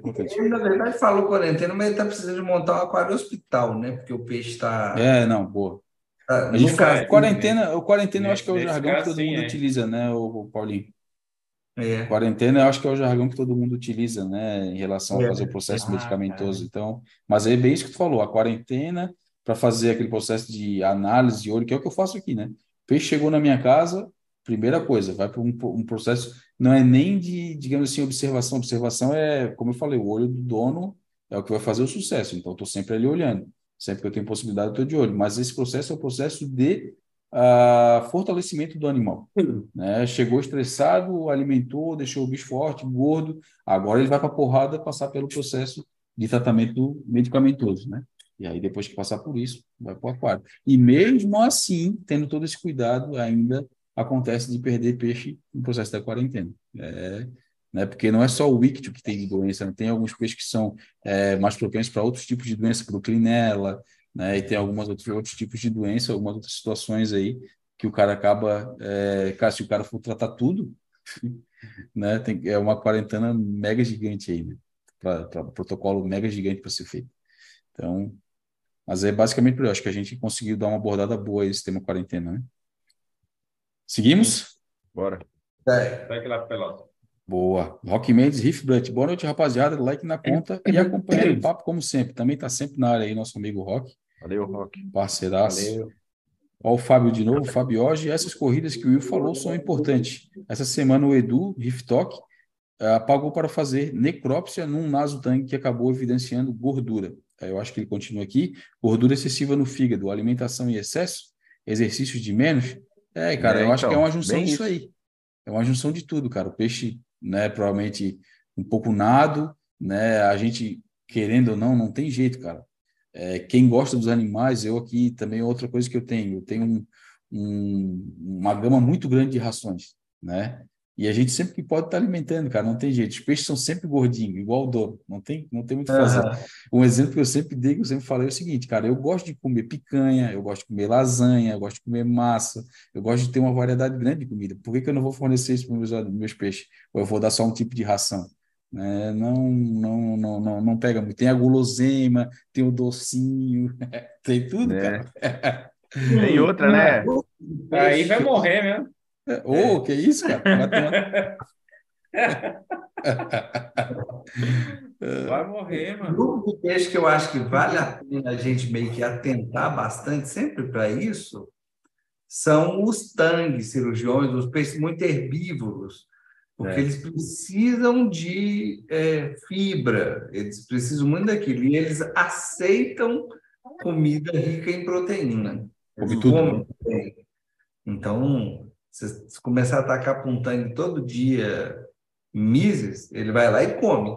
Mas ele não foi feito para isso. Então, às vezes, você tem tem uma ração da fauna que tem componentes. Ah, é a... Eu tô com o site espirulina? da fauna aqui aberto, é fácil de ver. É... Tem a espirulina, nós temos uma outra que é específica para tangue, é a Peraí que eu já vejo aqui. A tá Flake, né? Eu não esqueci é, o nome É de... Tem a VG... É, Veg Flakes. Veg Flakes. Boa. Eu sempre lembro de por conta disso. É. Ação fera essa aí, cara. Mas é, é isso que tu falou aqui mesmo, Fábio. É uma junção de tudo, cara. É... Pensa que os tangues, né, na natureza, cara, eles são peixes que nadam aí muito, né? Eles vivem, na, na como o Paulinho é. falou, nas correntezas aí e, cara, eles nadam muito, não ficam só numa região, eles vão nadando aí pelo Recife inteiro, cara. Eles gastam é. caloria, né? E no nosso aquário é. eles não têm espaço para gastar. E aí come, come, come, vai engordando. E lembrando que nem sempre o peixe extremamente gordo significa que ele está saudável, né? Geralmente. Mas a galera é acha que peixe gordinho está saudável. Eu lembro, sabe o que, que isso me faz lembrar? Uma antia que o Paulinho tinha, uh, cara, aquela obesa. Ele falou, meu, aquela. Parece um king. É, é, era isso mesmo. A antia, a antia do Paulinho era um king de água salgada. É, eu, eu fiz a modificação genética, não tinha mais nada diante. Nenhum Porra, pensa no bicho gordo. Era uma baleinha. Parece um. Meu Deus do céu. É, era uma carpa dentro aqui, do aquário. É. Aqui, na, aqui no prédio, aqui no prédio tem uma senhora, que é a dona Nenéia. Ela, todos os cachorros que moram dentro do apartamento dela, tem três, são enormes de gordo, cara. Precisa ver. Ela pegou um pincher tamanho zero. Ele é desse tamanho. Cara, ele é uma bola assim, ó. Esses dias ele saiu correndo aqui no prédio e foi tentar subir um meio-fio, um meio-fio desse tamanho, assim, ó. Ele não conseguiu, ele capotou e saiu rolando, cara. Nossa, foi muito, muito engraçado, cara. O bicho é obeso, cara. Os cachorros dela tudo obeso. Deve ser a Imagina mesma coisa. Quanto... Vá ração, né? Vai tocar ração, ração, ração para os bichos. É, é foda, é foda. Mas vamos lá. Uh, Rondinelli da Silva Correia, para ter menos agressividade do peixe palhaço, é melhor ter um casal ou um sozinho? Então, cara, a, a maturidade sexual é que deixa o bicho virado um capeta, cara.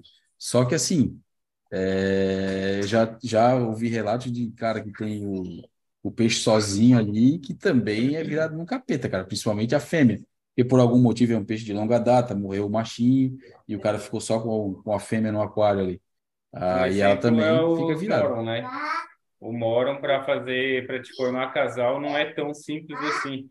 Ele chega um determinado momento ali que a briga é feia, tem que separar, senão eles vão se matar. Eu mesmo aqui, eu já tentei duas vezes fazer casal com o Moron aqui do Pico, e não teve jeito, tive que, tive que separar, não consegui. Rapaz, esse humor é, né, esse peixe. Cara, pensa num bicho top, só que é, virado é, cara, é um, é um pitbull. É virado um cachorro. É, é o que eu, é o, dos que eu já tive de personalidade, mais gostava. E ele me detonava todo, mas eu achava isso muito legal. Ele, a ponto de pular do aquário. Então, se eu colocasse Tava, aquário, tava lá embaixo. E era um aquário pequenininho. Era uma daquela época que eu tinha 500 mil aquários, um monte de sisteminha. Aí eu punha a mão fora d'água, ele pulava fora d'água para me te morder. Ele pulou no chão.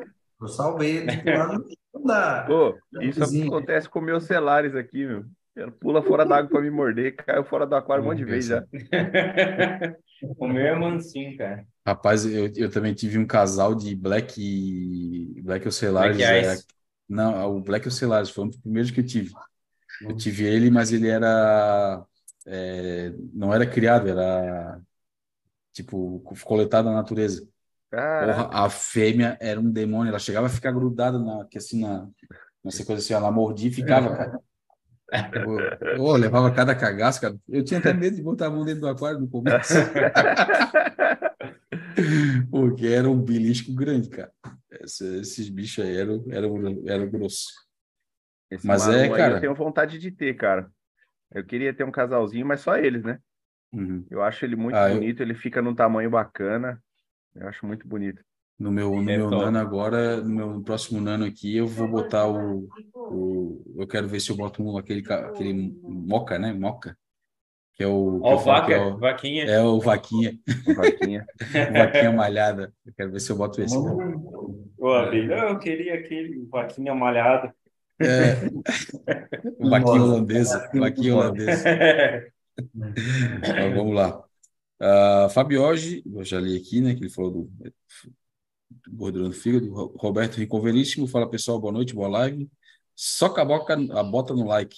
É isso aí, tamo junto. Uh, mais um aquário em casa, dessa vez um pico riff. Tá bacana a brincadeira. É isso aí, cara. Vai enchendo de aquário aí. Uh, Milde MDM, nosso amigo Jorge. Salve Marítimos. Estamos aqui na peleja do Pico Riff de 50 litros, cheio de goniópolis. TPA semanal, vamos que vamos. Calvete Rocks, Fauna, Aquário, Aquarino, Kikito, amade neles. Agradeço sempre o suporte. Vamos junto aí, nosso amigo é, Jorge. Tá, tá legal mesmo. Tá legal, tá show de bola. O Jorge, o Jorge já começou a, a pegar a doença do aquarismo em Calvete. É. Ó, tem, tem um nano, tem um pico, daqui a pouco ele vai montar um aquário grande e assim é. vai. Me é. lembra o caso. Só para SPS. É, me lembra muito o caso de todos nós. Aqui. Aí. Ah, é. sim, eu já sei onde é isso vai parar.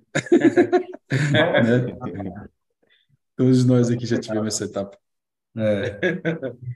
uh, Fabioge, ele está falando, eu acho que é em relação ao Schiller que volta, né? Aqui o meu Aqua volta direto do display, em cima da própria Blue Lagoon. Nunca deu problema. Aí o relato do nosso é, amigo aqui. É, tá vendo aí? É, é aquilo que o Will falou, né? Tipo, ele volta no display, o display tem bastante circulação, a água né, já vai já vai se dissipando ali. E também, cara, não vejo problema nenhum. Acho que é mais, né? Aquilo que a gente falou, funciona de todas as formas. A gente já viu o aquário o, voltando também com o Chile voltando ali com um aquário com pouca circulação e vai de boa. Ricardo Miranda, para quem procura produtos da fauna, segue uma dica de loja em São Paulo. Riff Addiction fica próximo ao aeroporto Congonhas, que tem quase toda a linha de produtos da fauna. É isso aí. Né? O Alcides, né? O Alcides lá do Riff Addiction, ele tem toda a linha da fauna aí. Boa. Sempre tem preço bom. E ele é pedalador, né? Tem, é, ele, é. Ele, ele, tem bastante, bastante preço bom e, ele não perde negócio, não, cara. É. Sempre tem promoção. Se não me engano, se você comprar dois produtos lá atualmente, você ganha até um, um ICP da fauna. É, então, ó, se você tá vendo a nossa live aqui e for na, na Riff Addiction, fala assim, ó, eu vim aqui comprar os produtos da fauna que o pessoal da live Amigos do Marinho falou que tu vende com preço bom e pedala bem. Pode, pode cobrar. Falar, pode, pode, pode cobrar. cobrar. Fala que, que o Will falou. Nós... Pode é, falar fala... que fui eu que falei. E eu já fala... cansei de falar isso para ele. É, fala, fala aí que a, a, galera que mandou dar uma passada lá na loja dele. É isso aí. É... Deixa eu ver aqui onde que eu tô. Donzela arrependida. Demorei, mas cheguei. Passando para dar aquele like e assistir na íntegra mais tarde. Porque o fotógrafo, fotógrafo aqui está na labuta ainda. Ó, oh, nosso amigo, pô, poderia dar uma dica aí, cara. Se tu é fotógrafo, provavelmente deve ter a mãe de fotografar o aquário, hein? Dá umas dicas para a galera é... em relação a bater as fotos aí. Porque é difícil, é bom, cara. Bom. É. é. Uh, Leandro Machado, predominante SPS, SAMP de 80 centímetros. É aquele nosso amigo que falou do skimmer, né? Uh, Adriano Akira Rino, boa noite, moçada. Obrigado pela live. Meu hammer parece que está dividindo uma das bocas. É normal todas as bocas fecharem? Ou só que está dividindo? Quanto tempo dura isso? Tinha três e foi para quatro bocas. E aí, galera? Geralmente, quando vai se dividir, a fazer essa transição ali, rasgar a pele para formar duas bocas, ele dá uma fechada, tá? Depois ele volta a abrir normal. Mas não a colônia inteira, geralmente só aquela boquinha ali que está fazendo, passando pelo processo de divisão. E o tempo é relativo, né, Calvete? Pois pode é, ser rápido, relativo, pode é. demorar. É. Pode demorar, depende como está o aquário aí, né? É, se estiver bacana. E pode estar acontecendo e ter mais divisões, né, cara? Por isso está tudo fechado, né? É, é, pode ter mais é, boca dividida se... e você nem percebeu. É, se tiver tudo fechado, dá uma olhadinha se não tem white bugs aí, né? Para a circulação, para o recalque, deixa só na iluminação branca e fica uhum. olhando bem atento para ver se tu não veja pequenas pulguinhas brancas andando sobre o tecido do coral. Importante. É. Uh, Adriano foi que ele agora. Mike da SWAT, nosso amigo baguncinha, ó, diretamente de. Como é que ele fala lá no, no vídeo? É, Massachusetts? Não. Não, Los Angeles, Califórnia. É. Esse nosso amigo baguncinha aí. Uh, boa noite, turma da baguncinha. Só passando para prestigiar a live e deixar aquele like direto de Massachusetts, Ohio. é, é, isso mesmo. Uh, good night, tamo junto. A última do ah. baguncinha, vocês viram? Que ele falou não, que os, os caras falaram para ele assim, ó. É, ah, ele foi num podcast, né? Daí a galera tava falando quanto que ele já tinha botado por hora nos carros, né? Que ele falou que ele tinha uns carros modificados, não sei o quê. Daí ele falou assim, ó, né? Agora eu não estou mais andando de carro, agora eu estou botando velocidade na minha bicicleta. Ah, quando, eu, vi, pego a, quando eu pego a reta lá, não sei da onde, eu boto 300 por hora. Esse é bom de negócio. E outra parada legal é que a galera, tá, os artistas da música estão contratando ele para fazer segurança, cara. É, é, muito, muito louco, cara, muito louco. Eu gosto do baguncinha. Uh, Roberto Rincon Veríssimo, sobre o Acanturus Corelos, que recomendo sobre ter ele. Uh, tem um casal de ocelares e uma dozela com pengue, é 90, 50, 40. Primeiro é que esse peixe fica grande. Tá? É um peixe na natureza e fica bem grande. É um peixe bonito, eles falam que é o nosso Purple Tang nacional, né? Ele fica com uma é, coloração Uma lapa de 40 centímetros aí é, para mais. É, e, e outra coisa, cara, né? Se tu for ter um aquário maior, né? Com certeza. Ah, e ele é um peixe, cara, que geralmente ele é bem é, sensível, né? Ele é um peixe bem sensível, na real. Então, um processo de quarentena bem feita, barará, é primordial para o sucesso com ele. Fala aí. Sem querer encher seu saco, mas já enchendo, é. É, de tanto que Léo Cardoso falou, eu aprendi que é cerulhos, não é coerente. Ah, vai, cara. Só para te encher o saco. É, mas é, cara, tipo, cai na, cai na mão dos mané falando, né? isso que o, o Paulinho sempre corrige a gente, né? É. é. Ah, puta que Ô, ah, tá. é cerúleos de azul. Cerúleo de céu. Bom, deixa, deixa, deixa, deixa, deixa eu, deixa eu ver aqui de novo. Ah, puta, acaba, acabasse com a minha, com a minha oh, parada. Eu ia falar aqui, ó. Sobre a Quanturo Cerola, que recomendo sobre Cerola. Tem o casal de ocelados e uma dozela com pangue. Aquário 90, 50, 40. Ó, eu já dei a minha resposta no caminho. Mas é, o Will também falou em relação a ser grande, né? É, é um peixe que... Esse bicho, ele vai ficar gigantesco, cara. É uma nata rápido, viu? E ele tem chance de comer coral LPS também, tá? Tinha um é. conhecido meu que teve que passar o dele para frente. E fica gigante o bicho. Pô, eu e é vou ter um desse, cara. Eu vou ter um, um coerelos desse. E, é, e é, um, é um bicho que a gente não vê. É, e é um bicho que a gente não vê ele chegar no tamanho nos aquários, né? Geralmente, é. assim, eu, cara, eu vejo a galera comprar ele amarelinho. Conheço um monte, de, eu conheço um, tem um parceiro nosso é aqui que... de Floripa que botou três amarelinhos no aquário. Uhum. Eu não cheguei nem a ver ficar azul. Cara, é eu, eu, eu é, peguei azul, eu já tive no começo. É um peixe legal demais. É lindo, é lindo. Você lindo. vê mergulhando. É lindo. É. Não, no aquário também é top. O que acontece é que, por, é que acontece que ele é um peixe ba relativamente barato e muita é gente barato, iniciante né? acaba acaba pegando ele. Por isso que não não vai para frente. São pessoas que não têm talvez tanto conhecimento ou tanto com quarentena para manter um sistema, e daqui a pouco mata tudo, mata Não, e ele fica grande, né? E assim vai indo. E fica é. gigantesco, né? É. Mas o peixe é muito top, cara. É ele é amarelinho desse tamanhozinho assim, ó. Ele é amarelinho lá fora, meu. Lá fora, é. se vocês botar no YouTube ali, é Atlético Tem um monte de gente. Blue. É, cara, esse peixe é muito cobiçado lá fora. E é top, é. cara. É muito top. É Acho que são, nada, são, são os nossos dois mais famosinhos aí de beleza, mas quase sempre eles se dão mal nessa história. É o Baianos e o Cerejo. É. É. Baianos, é, Baianos é top também. É muito top. Baianos é bonito também. Eu acho, eu acho os dois bonitos, cara. Só que assim, é aquilo que a gente falou, não é todo mundo que tem aquário para ter esses bichos, cara. É. Eles ficam muito Quem grandes. tinha uns muito bonitos era o, aquele o Marcon ali de Balneário Camburu. Quando eu fui lá montar o aquário para ele, é, ah, é. A gente tirou as rochas antigas e botou as Calvete Rocks lá. Ele tem uns gigantescos lá. É Cara, grande, os é peixes são muito top. É muito bonito. Mas o aquário dele é grande, né, Calvete? É, é, tem quase 3 metros, né? Tem é. 3 metros, eu acho. É um aquário bem grande. É, é, é, é, são peixes bonitos, cara, mas são complicados. E é um outro problema que, que acontece é porque não, não combina muito. Geralmente acontece é, o Roberto já é acostumado, às vezes ele quer mais que a gente comente aqui, mas duas coisas que costumam não combinar. Que às vezes, igual é, esse amigo do Calvete, montou um aquário, tem um aquário de 3 metros e gosta do peixe bota lá. Mas ele é aqui, é nacional nosso e tudo, então ele é peixe baratinho.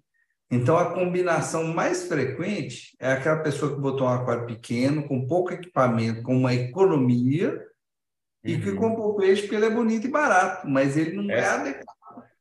E aquela Essa pessoa é... que comprou um aquário caro, gastou dinheiro, às vezes ela vai para outro rumo e bota os outros peixes mais diferentes. Então, por ele ser barato, mas ter uma demanda de um aquário que é muito caro, geralmente dá ruim. Essa é a grande realidade do, no Brasil. É, e assim, ó, até uma coisa que não é tão legal falar, mas como a gente fala tudo, né? É, o, esses peixes nacionais, eles não passam por um processo de seleção natural que os importados passam, né? Então, é. que é o processo de ir para uma importadora, aí de lá vai para um outro importador, de lá vai para o coletador vai para um atravessador, que vai para uma importadora, da importadora vai para o vendedor, e do vendedor vem aqui para o Brasil, né, que também é uma importadora, e aí vai para o lojista. Então, ele passa por um processo muito grande, e aí os que são coletados mais fraquinhos já vão perecendo ali pelo meio do caminho e vai chegando os mais fortes, apesar de ter né, todo o processo que a gente fala da quarentena normal. Os que são coletados no Brasil, eles são coletados, eles vão para a atravessadora e direto para o lojista né? Então, cara, é o processo natural é muito menor. Então, tipo, esse processo de cuidado, quarentena, engorda, né? Ele é muito mais necessário. É até por isso. É muito bem, mais bem feito, né? É até por isso, Abílio, pegando seu gancho, que tem o, o, peixe nacional tem muito a fama de vir muito doente, é. né? Vir cheio de doenças. Ah, peixe nacional é tudo doente, não sei o quê. É muito por conta disso, por essa seleção que você falou. É, ele, não, ele passa por um processo muito menor até chegar na casa do cliente, né? Então, a seleção natural acaba não ocorrendo como a gente vê aí, né? E assim, ó, se a gente for falar, né? Pensar, a gente já conversou com o Miguel, já, né, ele já falou na live, a gente já teve várias trocas de ideia. É, Para um peixe chegar no mercado, vários outros precisam morrer, né? Esses coletados. Então, é, é complicado. É até bom, né? A gente fala, mas não é, não é muito legal, né? Uh, Rodrigo Van Mullen. Fala, galera. Mais uma, uma excelente live. Parabéns. Aguardando as novas Calvete Rocks para o próximo riff. Projeto com as rochas do Rockman, Calveteira. Iluminadas for Fish, é claro. Aí, ó. Oi? Parceiraço aí. Não, não tá escutando, né, cara? Chegou bem na não, tua não, hora de brilhar. Chegou bem na tua hora de brilhar. Ó, Rod... vou ler de novo, hein? Para te aproveitar é. o gancho. Rodrigo Van Mullen. Fala, galera. Mais uma excelente live, parabéns. Aguardando as novas Calvete Rocks para o próximo riff. Projeto com as rochas do Rockman, Calveteira. Iluminadas ah. for Fish, é claro.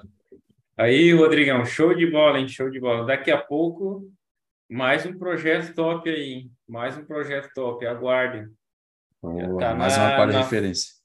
Mais um aquário referência. Vai ser, eu acho que a terceira, quarta, eu acho que essas que a gente está fazendo agora é a quarta ilha do Rodrigão aí. Aí é. ele tá montando agora um desmontou um aquário de água doce e tá montando um marinho no, no lugar. Vai ficar bem bacana, um aquário grande. Ô, ô cafeteira, o Van Molen é o modelo não, né? é ele mesmo. Olha, pô, sabia, tinha que ser, né, cara? Tinha que ser, né? Tinha que ser. Nome diferenciado, né? Nome... Não, ele é diferenciado, né, cara? É modelo, tem nome diferenciado. Porque, cara, é. E ele trouxe um coral. Trouxe os coral top aí pra mim. Deixa eu fazer uma pausa reflexiva aqui. Vai lá, vai lá. E a gente tem um monte de gente, um monte de amigo, um monte de gente que publicou de aquário no Brasil e tudo mais, mas a gente foi. foi esses, eu não sei o que, que aconteceu de imã com esses roceiros que a, a gente criou uma, uma associação assim, calveteira, com fauna, com é, coisas de quiquito, com aquarino, com é, forfiche. Expressão do cacete que a gente, ao longo do tempo, foi. Abílio, você que essa Maris tem responsabilidade, hein, velho? É, é, por isso, por, por isso que nós estamos devagar com a dor aí, cara. É. Porque, cara, a gente está sendo bem criterioso, né? Estamos é, indo para fazer uma, fazer uma coisa legal. A seleção aí que. Putz, é bem legal. Estamos montando, cara, a gente está montando uma comunidade muito foda, cara. Não só em é. relação a, a, essa parte, mas também em relação às pessoas que estão cercando a nossa live. As pessoas que assistem, as pessoas que fazem parte da comunidade, os amigos de fato os amigos do Marinho, né? Então, cara, é... essa galera não, como diz outro, a fruta não cai muito longe do pé, cara. Né? É, é. é, bem legal. Todo, cara, quase todos os dias eu reposto lá no, no meu Instagram da Riff Calvete é, uh, clientes que mandam ali, né? Montou Calvete Rocks, Ford Fish e Fauna Marinho. Cara, é muito, cara, muitos produtos do Kikito também. É bem legal, cara. A galera tá cada um vai vai enviando aí de várias partes do, do Brasil, chega tudo lá, cara monstro, meu, é bem, é bem massa, é bem top isso. É louco, né, cara? A gente vê isso, né? A gente vê as coisas é, evoluindo ao nosso redor, é muito legal, cara. Ó, a, ah, gente é tem, a, gente tem, a gente tem exemplo, né? A gente tem o Júnior, que é o MDM, né? Que é um cara que, tipo, tinha um aquário todo atrapalhado e daqui a pouco a gente começou a trocar ideia, ele com a gente, e é um cara que tem paciência, né? Ele consegue entender, né? É, consegue entender o nosso feedback, cara, o aquário do cara tá legal, né? O próprio kamikaze, né? Ah, quem mais que eu posso dar um exemplo aqui? O, pô, preocupação com os animais, né? Pra caramba. Ah, o nosso amigo, aquele que teve aí na tua casa há pouco tempo, Will, que o... trabalha na Kamikaze? Saminello? Ah, o Saminello. Ah, Saminello, Saminello. Isso. Porra, cara, tem o Rock, o próprio Rock Mendes aí também, né? É, eu, com certeza eu vou esquecer o nome de alguém aí, mas, cara, sintam-se todos abraçados, porque a gente tá sempre de olho em tudo, né? É, dessa galera aí que tá junto com a gente aí. Então, porra, ver a evolução dessa galera, eu acho que é o que não tem preço pra gente, cara. Que é o que a gente idealizou lá no início, né? Todo o trabalho que a gente teve, a dificuldade, porrada que a gente levou, né? A gente conseguir fazer um meio de campo pra galera conseguir evoluir de uma forma mais simples e de uma forma honesta. Essa é a principal parada né? É isso aí. Uh, e, cara, e os aquários, ó, show de bola. Decolando, né? né? Decolando. É, é, isso aí. É, a nossa evolução também dá para notar, né, cara? Eu acho que a gente também nessa pegada aí, não tem, né? A gente também está evoluindo a cada dia, né? Entre nós quatro aqui, né? É, Sim. cara, é, é ah, muito com certeza. E uma coisa que vocês não notam, a galera que está assistindo a gente, é como impressionante é o nosso entrosamento, cara. A gente se entende só no olho. É, é, é verdade. É um, é um, bagulho muito. Cara, Já e a gente tá longe. Até é. quando não concorda. É, exatamente. É. exatamente. É isso mesmo. É, é foda. Mas vou continuar aqui para a gente acabar isso aqui logo. Ah, Ronaldo Cirilo tem água calcária verde bem escura, da agonia, parece um musgo. Estão bem na luz, creio ser calcário. É, se for botar a mão ali e for durinha, cara, é calcário. É. Uh, Mike da SWAT, meus queridos, minha dúvida é: todo Hepatos um dia comerá corais? Se não, o que posso fazer para evitar essa tragédia? Cara, o Hepatos é um dos tangues que, cara, tem bastante incidência de comer coral, sim, cara. LPS. É, é, LPS ele adora, Zoantes ele também gosta. Zoantes. É, Zoantes ele, nossa, ele devora. Zoantes diferentoso, como é que é. chama aquele? Super Krakatoa, aquele ele que adora. você, um dia comprou um pólipo, Vale, é, o Vale, o, aquele, aqueles Open. mais fodão, que é o Open Brain, mas tem aquele mais foda, que é o que o Paulinho tinha. Escolimia. Escolimia. Nossa, aí quer ver a de manto, ele adora. Ele vai só, é. ele vai só nos top, só nos top. Eu já, eu já falei essa história algumas vezes, cara. Pena que eu não tenho mais esse vídeo. Eu participava muito tempo atrás de um grupo, que era um grupo de WhatsApp da Help Riff. O Marquinhos, se estiver vendo, o Sérgio, se estiver vendo, né, ou alguma da galera que participava daquele grupo, né, a gente tinha um, camarada que ele estava nesse grupo, que ele tinha um hepato que a gente chamava ele de arquiteto, decorador. Porque o que, que ele fazia? O cara botava os corais, ele pinava, né, na, ele foi uma das primeiras pessoas que eu conheci que fazia essa parte de pinagem. O Hepatos ia lá, pegava na borda do pino e levava para trás do aquário e soltava. Caraca! E soltava. Pegava esse... Cara, ele filmou o bicho fazendo isso, cara. Que da hora. Pena que, pena que eu perdi esse vídeo, cara. Eu tinha salvo lá no, no meu celular antigo. Aí, ó, mas se a galera estiver acompanhando. Falando mal do meu engenheiro. Todo é. mundo falando mal do meu é. engenheiro. É. De boa, cara, esse hepatos do bicho era muito, era muito engraçado, cara. Era muito, e era um hepatos lindo, cara. Muito bonito, bem marcado, assim. E aí ele acabou. Eu, se eu não me engano, se eu não me engano, posso estar errado, eu acho que ele negociou esse peixe com o Alcide. Ah, porque ele é de São Paulo. Do mesmo, do mesmo jeito do, como é que chama, do, dos do Baianos, do Cerulho, o Hepatos, ele, ele, tem, na minha opinião, ele tem três problemas que assim que ele sofre na vida por conta desses três problemas. Problema número um, que quando ele é pequenininho, ele tem cara de peixe que não vai ficar tão chulapa e ele cresce rápido demais. É o famoso o hepatosine. É. Que é, é. Problema número dois, ele tem aquela faixa lindíssima, parece que foi pintada por um artista, que a gente você fala, nossa, que peixe maravilhoso. Então, a tendência natural de você querer botar no aquário, pelo look dele, é muito grande. E problema número três, é a. Então. É. fica grande, né? Fica grande. Uma chulapa. Fica uma é. chulapa e rápido. E beliche uhum. coral, não tem o que fazer. É, resumindo, enquanto ele é pequeno, é até tranquilo, mas ele começou a passar do, do médio para grande ali, o bicho já começa a mudar o temperamento e começa a tocar o terror.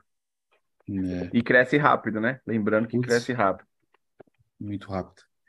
É, o nosso amigo Jorge aqui, meio de MDM, eu vi esse caso da quarentena com Tang. Triste. Deixaram morrer e assumiram a cagada. É. Foda. Não tinha como não assumir, né, cara? Eles mostraram para os peixes, então. Ia, ia entrar só um, tinha que falar a verdade, né?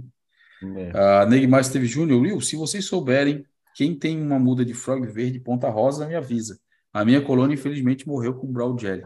Se pudesse ser doação, melhor ainda. Porra, esse é um coral simples, cara. Tipo, com certeza, se tu tivesse nossa região aqui, né, a gente conseguiria com alguém aí. Né? É. Então é impossível que não tenha nenhum robista da tua área aí que não consiga uma boquinha para ti, cara. Nem que seja num preço simbólico, né? Não é, é. um, não é um dos do, dos frogs. Não é um bicho difícil, né? É, mas como mais assim exóticos não, cara. Esse aqui tem bastante por aí. Neymar, procura na tua área que com certeza vai ter, cara. Né? E se Sem eu souber dúvida. alguém aí que tenha, é, com certeza eu vou falar para a galera. É, é, por isso que a gente sempre fala, né, cara, fomentar o hobby na região. Porque, por exemplo, assim, ó, uma coisa que a galera não, não, não, não percebe e não vê muito é o seguinte: se tu estiver dando um coral, uma mudinha, uma boquinha, ou um pedacinho para um amigo, ele levar para casa dele e esse coral vingar, e tu tiver um problema, tu tem aonde pegar. Entendeu? Exato. Então, assim, Essa se, é a ideia, né? É, se a galera começar a criar essa cultura agora, não, cortei um, uma pontinha, vou vender. Cortei outra pontinha, vou vender. A hora que tu precisar, vão te vender também, cara. Não tem muito o que fazer. Não estou falando isso especificamente para ti, tá, Neymar? Estou falando em relação ao hobby em geral a todo mundo, né? Uh, se a galera tivesse essa cultura aí de, de passar as mudas, né? Graças a Deus, hoje, pelo menos, morre muito menos bicho, né? Então, ah, sim. Dá, daria para fazer isso bem legal. Né? Marcelo Dias, boa noite. Vitor Barreto, boa noite, pessoal. Chegando só no final da live. Like da dó, Vitão. Tô lembrado, hein, cara? Não esqueci daquele zoanto Kracatua lá que tu falou que ia me dar uma boquinha, hein? Oh, esse aí é legal, hein? É. Não me interessa. É primeiro para mim que estou mais perto. Eu sei que ele também prometeu para ti, mas é primeiro para mim. ele já me mandou até foto. Falou, tá Não, para mim também. Ó, oh, Vitor, é o nosso combinado. É primeiro para mim porque eu estou mais perto. É muito mais fácil chegar aqui do que chegar lá. Então, Ô, Vini, faz o seguinte, para os dois não junto. brigar, cara, você dá primeiro para mim, cara. Aí os Vai dois não ficam de boa. ah, tô zoando, Paulinho. Eu sei que tu tá na, na ordem ali cronológica. Foi não, tô zoando. Tem que brigar com você por esporte. Ah, pô, coisa linda. Isso é top. Uh, Neymar Steve Júnior não está mais achando. Uh, Daniel, Daniele Pereira, boa noite, tamo junto. A uh, Neymar Esteve Júnior, o Douglas, disse uh, que é sua, mas não está vindo mais na importação. Que é sussa, né? Mas não está vindo mais na importação. Ai, cara. Que é simples, desculpa. Que o coraçãozinho cobriu o celular que eu não consegui ler. Eu tentei adivinhar. Uh, a última aqui, Ricardo Miranda, só para relatar que minha briga com o Dinos era lâmpada UV mesmo. Nova com problema depois que troquei por uma nova da Osram, sei lá, duas questões de uma semana, já tem mais de um mês sem UV e sem Dinos. Aí, ó. Que é isso legal, aí, hein? Show de bola. Mais uma prova que lâmpada de UV tem validade e não é porque ela está acesa que ela está funcionando, né? Então, é. assim, passou ali de seis meses, ali um ano já outra. É. Porra, agora sim, ó. olha que notícia Mais uma prova que serviu as treópsis. Ah, é uma pergunta recorrente, que às é. vezes que, que o Ricardo passou. E às vezes fala, mas eu estou usando o V. E não está adiantando não nada. Aí manda a imagem. Aí a gente fala, é ostreópsis mesmo. Aí a gente fala, opção número dois, é o V. Opção número três, descobrir o que está acontecendo de errado com o seu UV. Opção número quatro, trocar sua lâmpada de UV, olhar seu fluxo. Opção número cinco, pensar em outra coisa do seu UV. Antes você não tem opção fora, fora de UV postrópis. É. ó, e, e, a gente bem. vai encerrar, vamos encerrar essa live aí, ó. Vitor Barreto, Abílio.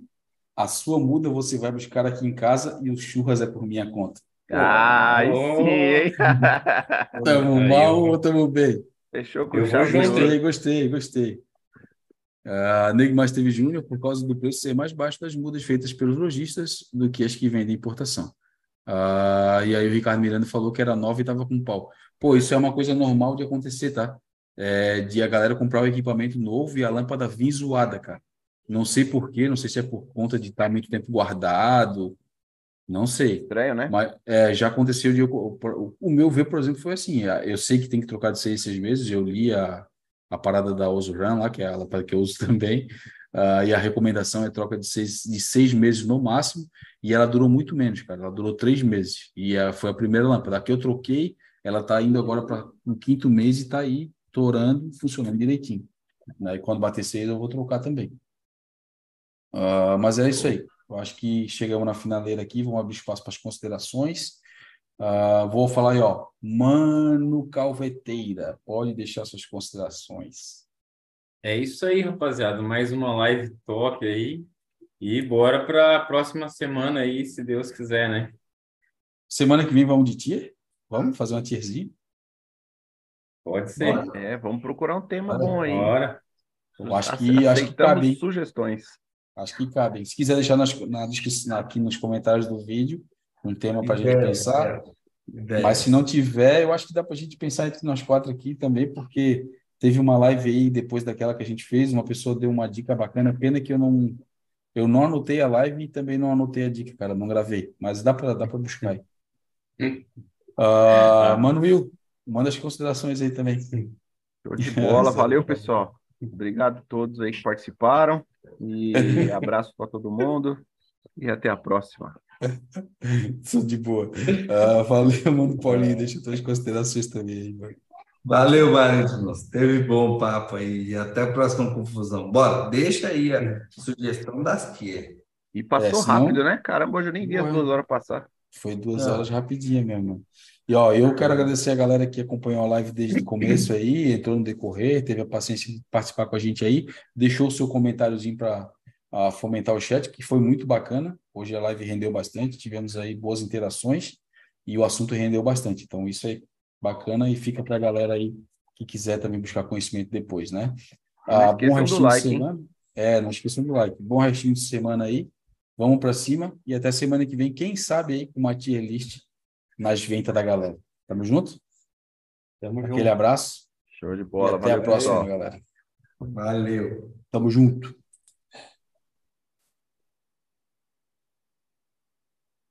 Aê!